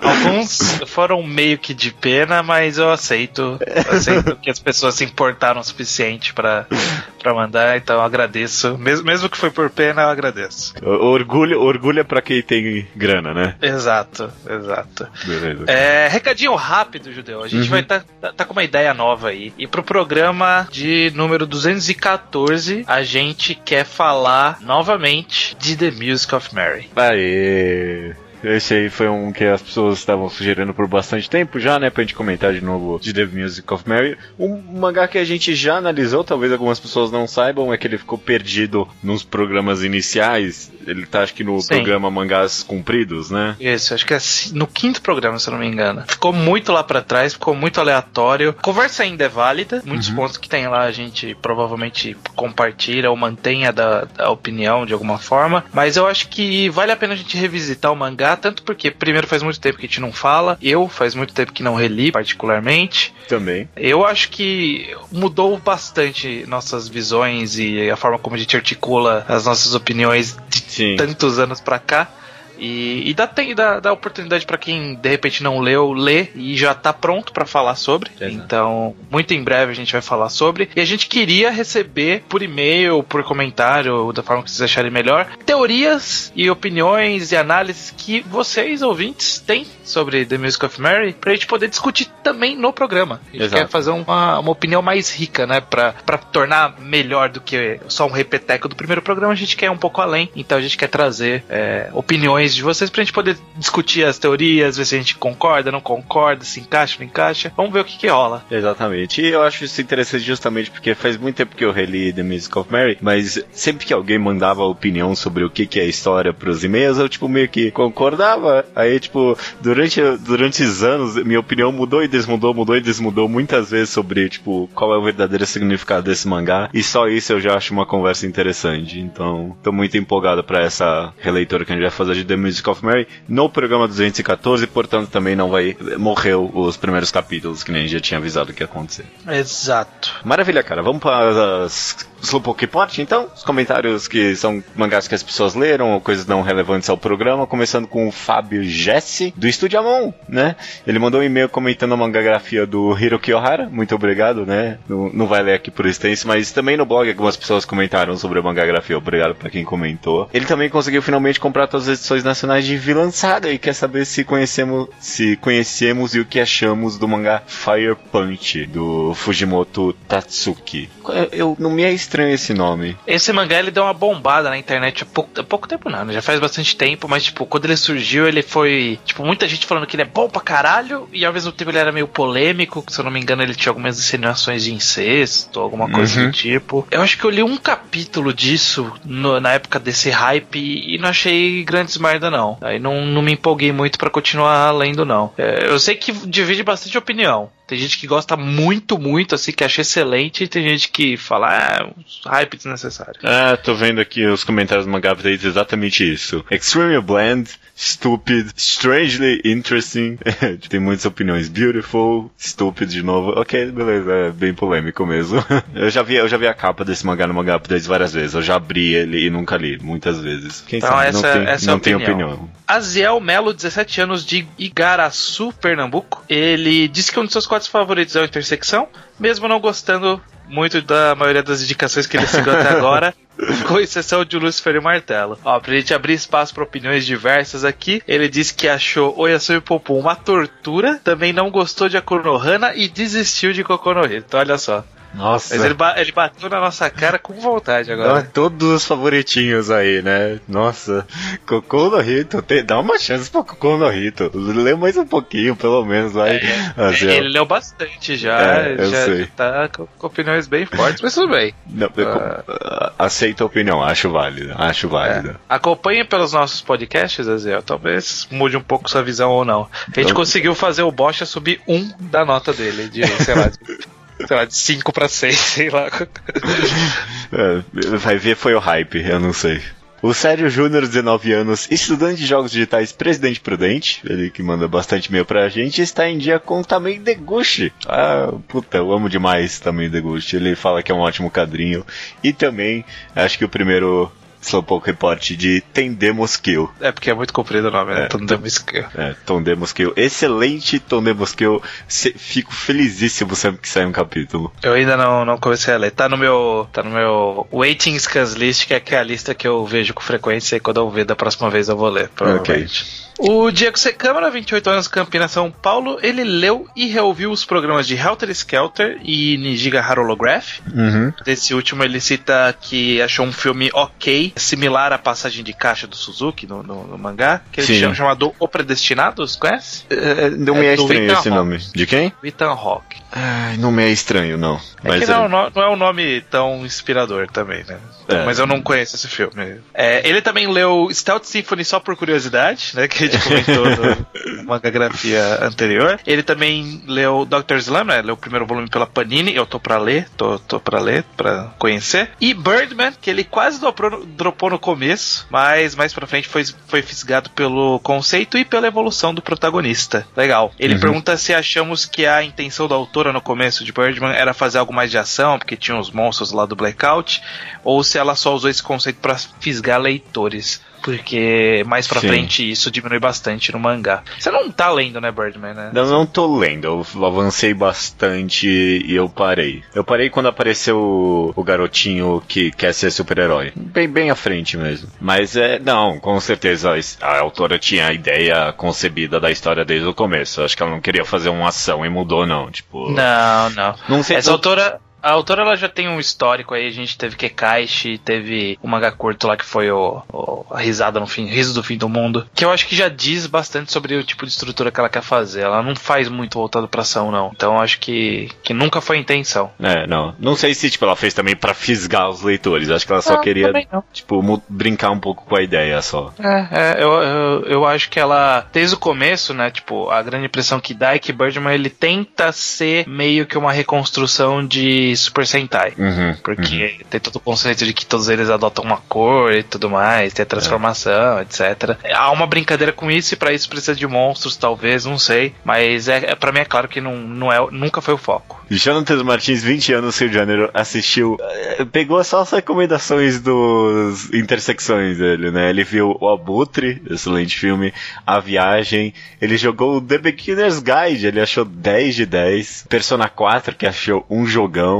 Ele viu Make Happy, Spirit Circle, Inside Mari e Akunohama. E- e- Ele mandou um e-mail comprido e aí no Uhum. final ele falou assim: "Ah, espero que vocês não desistam do. Se vocês não desistiram no meio da leitura do e-mail, alguma coisa desse tipo. A gente, a gente sempre lê, tá? É, o, o é. Jonathan e qualquer outro ouvinte que tenha dúvida, a gente sempre lê. A gente às vezes não lê aqui tudo no programa, porque não cabe, né? Não, não dá pra ler, ficar Uhum. lendo muitas laudas, mas a gente lê. Eu a leio. gente lê. Pessoalmente, tudo. Sim, sempre do trabalho quando eu pauso por um café e um cigarro, eu, eu abro o Gmail ali dou uma leitura nos e-mails que chegaram. Então não se preocupe com isso. Finalizando o Slowpoke Report, o João Hélio, ele foi sucinto no e-mail dele e dentre as coisas que ele listou, ele disse que o podcast de crítica social foda fez ele baixar vários podcasts nossos. Então, olha só. É, olha só. Será que tem ouvinte novo chegando ainda?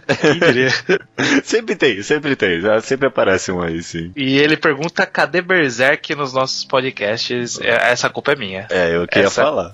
É, eu, eu- eu tomo esse tiro. A Mas culpa é você sabe que, tipo, não tem fuga. O próximo reenquadrado é de Berserk, né? É, não, mas aí é tudo bem. Aí é fácil de acompanhar, porque eu leio, eu leio num ritmo cadenciado ali, bom e tal. Acho que não tem problema não. Maravilha, cara. Vamos pros comentários então do tema do programa, que foi o Batalha Real Parte 3. Programa muito esperado pelas pessoas, né? Todo mundo ficou super feliz quando apareceu. Inclusive o Matheus Santos, designer gráfico e ilustrador 21 anos de São Paulo SP, que mandou mais uma fanart da Batalha Real, dessa vez da Batalha do. da Por Vir, né? Batalha do Light com a Yuno. Exato. Vamos ver pra onde vai essa batalha. O Iprox Francisco, é isso? Não sei. Ele diz que gostaria que tivesse alguma luta na chuva. Ou o Mori percorrendo uma nevasca na montanha. Não, nevasca não dá.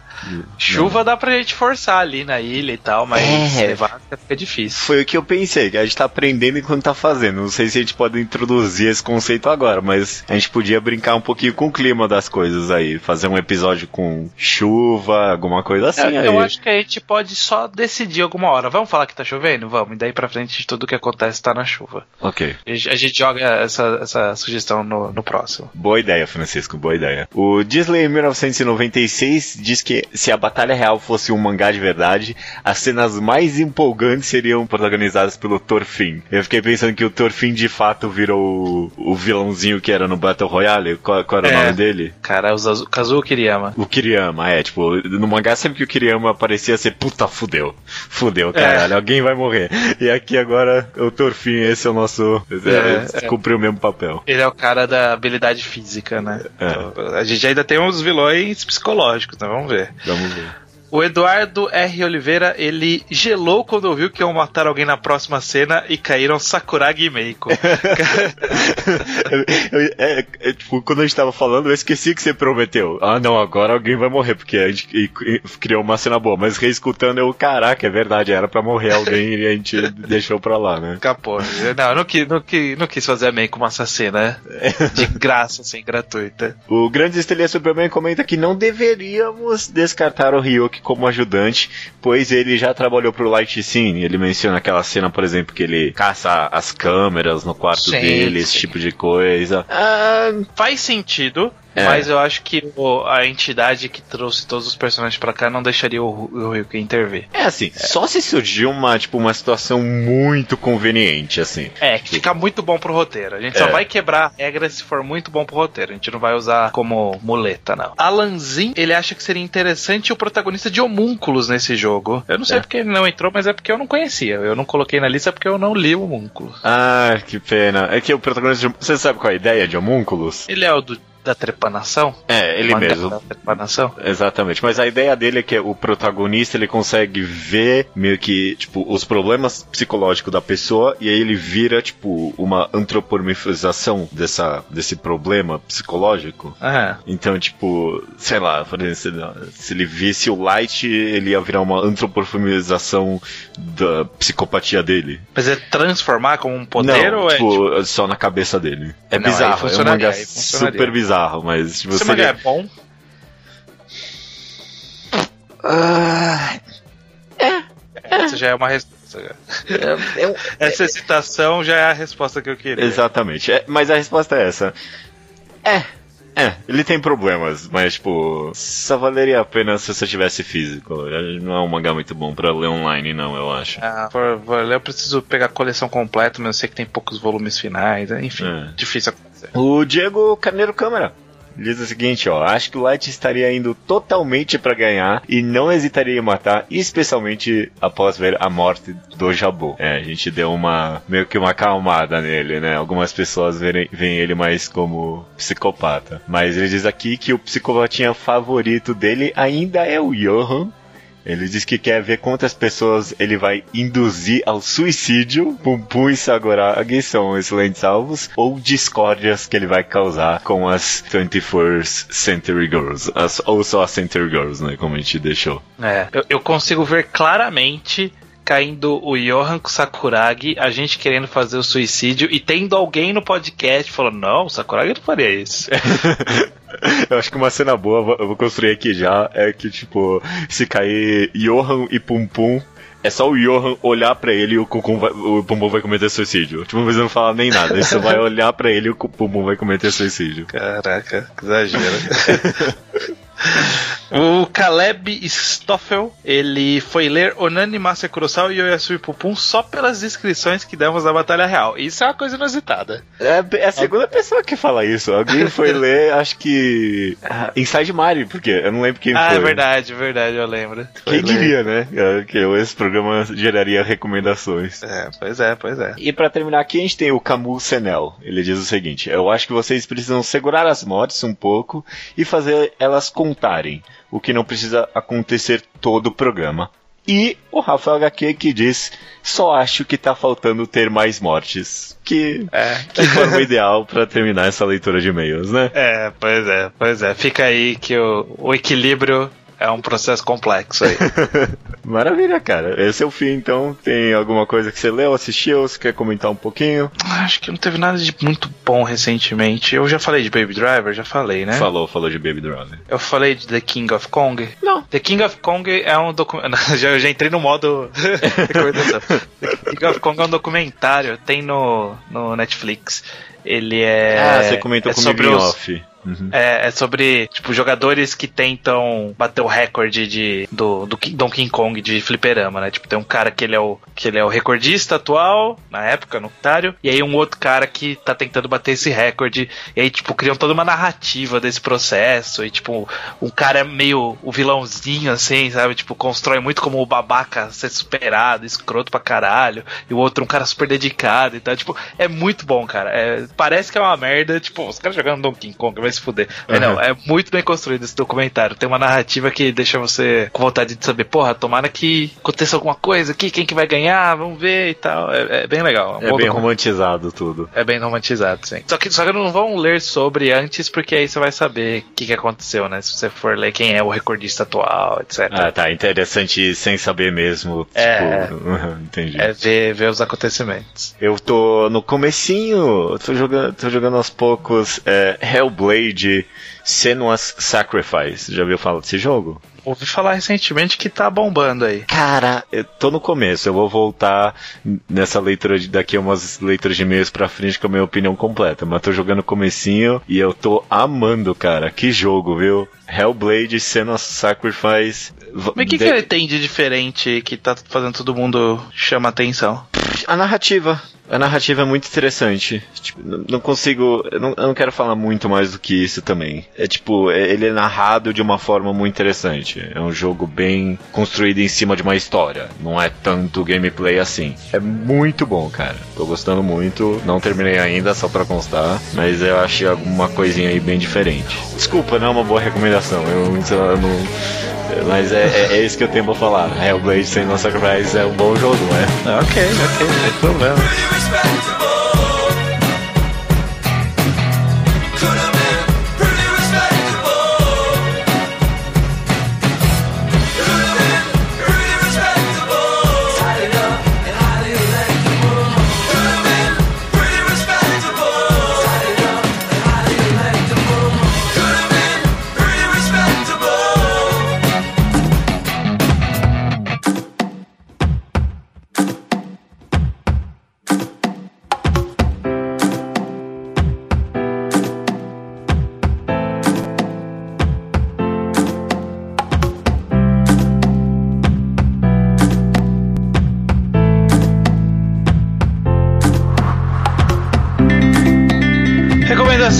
Semana é minha. É só assim, estranho. Boa sorte. É. Esse é um mangá que já saiu no Brasil há bastante tempo e eu tinha gostado bastante quando eu li na época. E por algum motivo eu relembrei dele essa semana, fui reler e acho que vale uma recomendação aqui.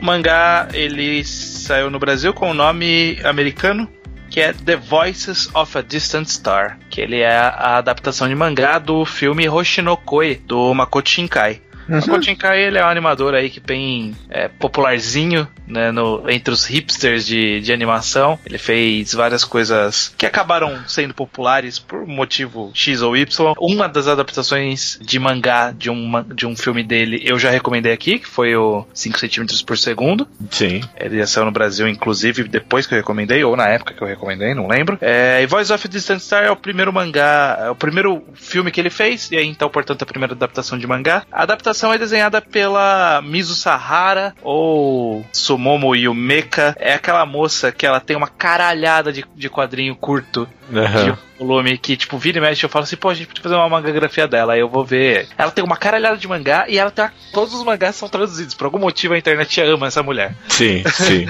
A gente já Inclusive- recomendou um mangá dela aqui, o Tetsugaku no Letra. A gente recomendou três mangás dela aqui. A gente recomendou Ah. Tsugaku Letra, o Atashitashi no Shawazi no Jikan, Ah, sim. Our Happy Days, né, que é aquele mangá que foi o, o nota 1 por muito tempo no, Anime List, hoje em dia não deve ser mais. sim. E, se eu não me engano, o Guiabo recomendou o Kon no Ki Konoha, que é um one shot dela. Ah, Então a gente já recomendou três, esse então é o quarto mangá. Olha só, talvez seja a pessoa com mais recomendações aqui. tá caminhando pra uma mangagrafia aí, ó. Tá caminhando pra uma mangagrafia. O A Voice of the Sunset é um mangá de um voluminho, saiu no Brasil Uhum. pela Panini. Ele, como toda a história do Makoto Shinkai, ele é bem, bem intimista, é, ele foca bem no, na solidão, sei lá, na, na melancolia interna dos personagens. É uma característica bem comum das obras do Shinkai. E aqui especificamente conta a história de um futuro em que foi é, o ser humano consegue ir pro espaço e viajar acima da velocidade da luz. Ele tem contato com raças alienígenas e aí, e aí começa a mandar, tipo, robôs gigantes, crianças em robôs gigantes, não só crianças, mas adultos também, varia, em robôs gigantes pra ir lutar contra esses aliens que eles encontraram e viajar pra longe. Mas a história não é nada sobre exatamente isso. É sobre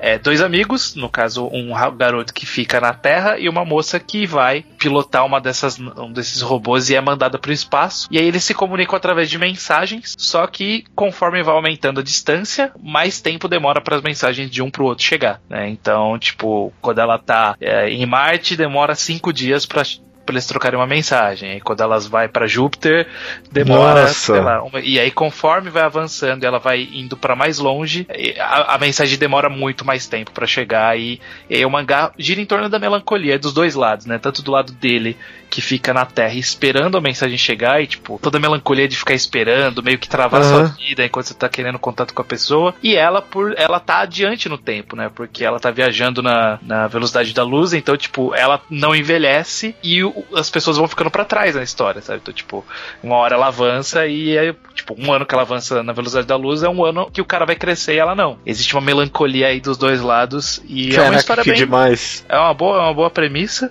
É, o mangá ele difere um pouco da animação, se eu não me engano, porque eu lembro que o final da animação era um pouco diferente. Então eu acho que vale a pena mesmo que você não já viu a- o, o, o anime. Se eu não me engano, acho que é um curta de 20 minutos, alguma coisa assim. É, vá atrás também de ler o mangá, tem no Brasil. Eu acho que não deve ser tão difícil de achar. Talvez seja só porque saiu há bastante tempo. Mas eu acho que é uma história bem tocante, assim, ela é bem simples. É uma das primeiras obras profissionais da, da autora, né? Da, da Mizu Sahara. E é, no final ela até meio tipo pede desculpa, que ela fala: Ah, minha habilidade não é tão boa pra contar com todos os detalhes da história. E dá até um pouquinho de dó, assim. sabe? Ela falou assim, pô, eu queria contar uma história boa, então, sei lá, espero que vocês considerem aí, pô.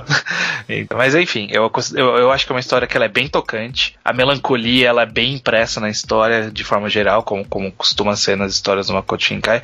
Não é a, a melhor das que eu li dele, mas é uma história que eu acho que vale a pena ah, as pessoas darem uma chance e, porventura, cruzarem com essa pérola por aí solta numa comic shop ou num, num evento de anime aí, comprem e, e leiam. A Voices of a Distant Star. É, eu não tinha a mínima ideia que essa era a premissa. Eu já abri esse mangá várias vezes no Mangá Updates e a capa não vende essa Não, premissa. não diz nada, não diz nada a capa. Ach- achava que era uma história colegial. Todos os mangás dessa mulher, a capa não vende nada. Não dá pra vocês fazerem a mínima ideia do que é o mangá pela capa. Ah, caraca, eu fiquei com vontade agora de ver o anime ler esse mangá também. Nossa, o anime ele é, ele é meio bizarrão, porque tipo, é uma animação de baixo orçamento e tal. Tipo, o cara fez toda a animação sozinho, né? Esse aqui era o rolê do Makoto Shinkai. Ele fez, tipo, as, vo as vozes, se eu não me engano, é ele e a esposa, sabe? Tipo, a animação ele que fez, a música ele que fez. E, tipo, é, é- é meio baixo orçamento, mas é interessante. É uma experiência interessante. Então, não vou dizer que é bom o anime, mas eu vou dizer que é interessante a experiência. Ok, vou ler o mangá primeiro então, beleza. Boa Então, recomendação, boa recomendação. Então, essa fica essa recomendação da semana: Voices of a Distant Star ou Hoshinokoi. Maravilha, cara, maravilha. Até semana que vem então. Até semana que vem.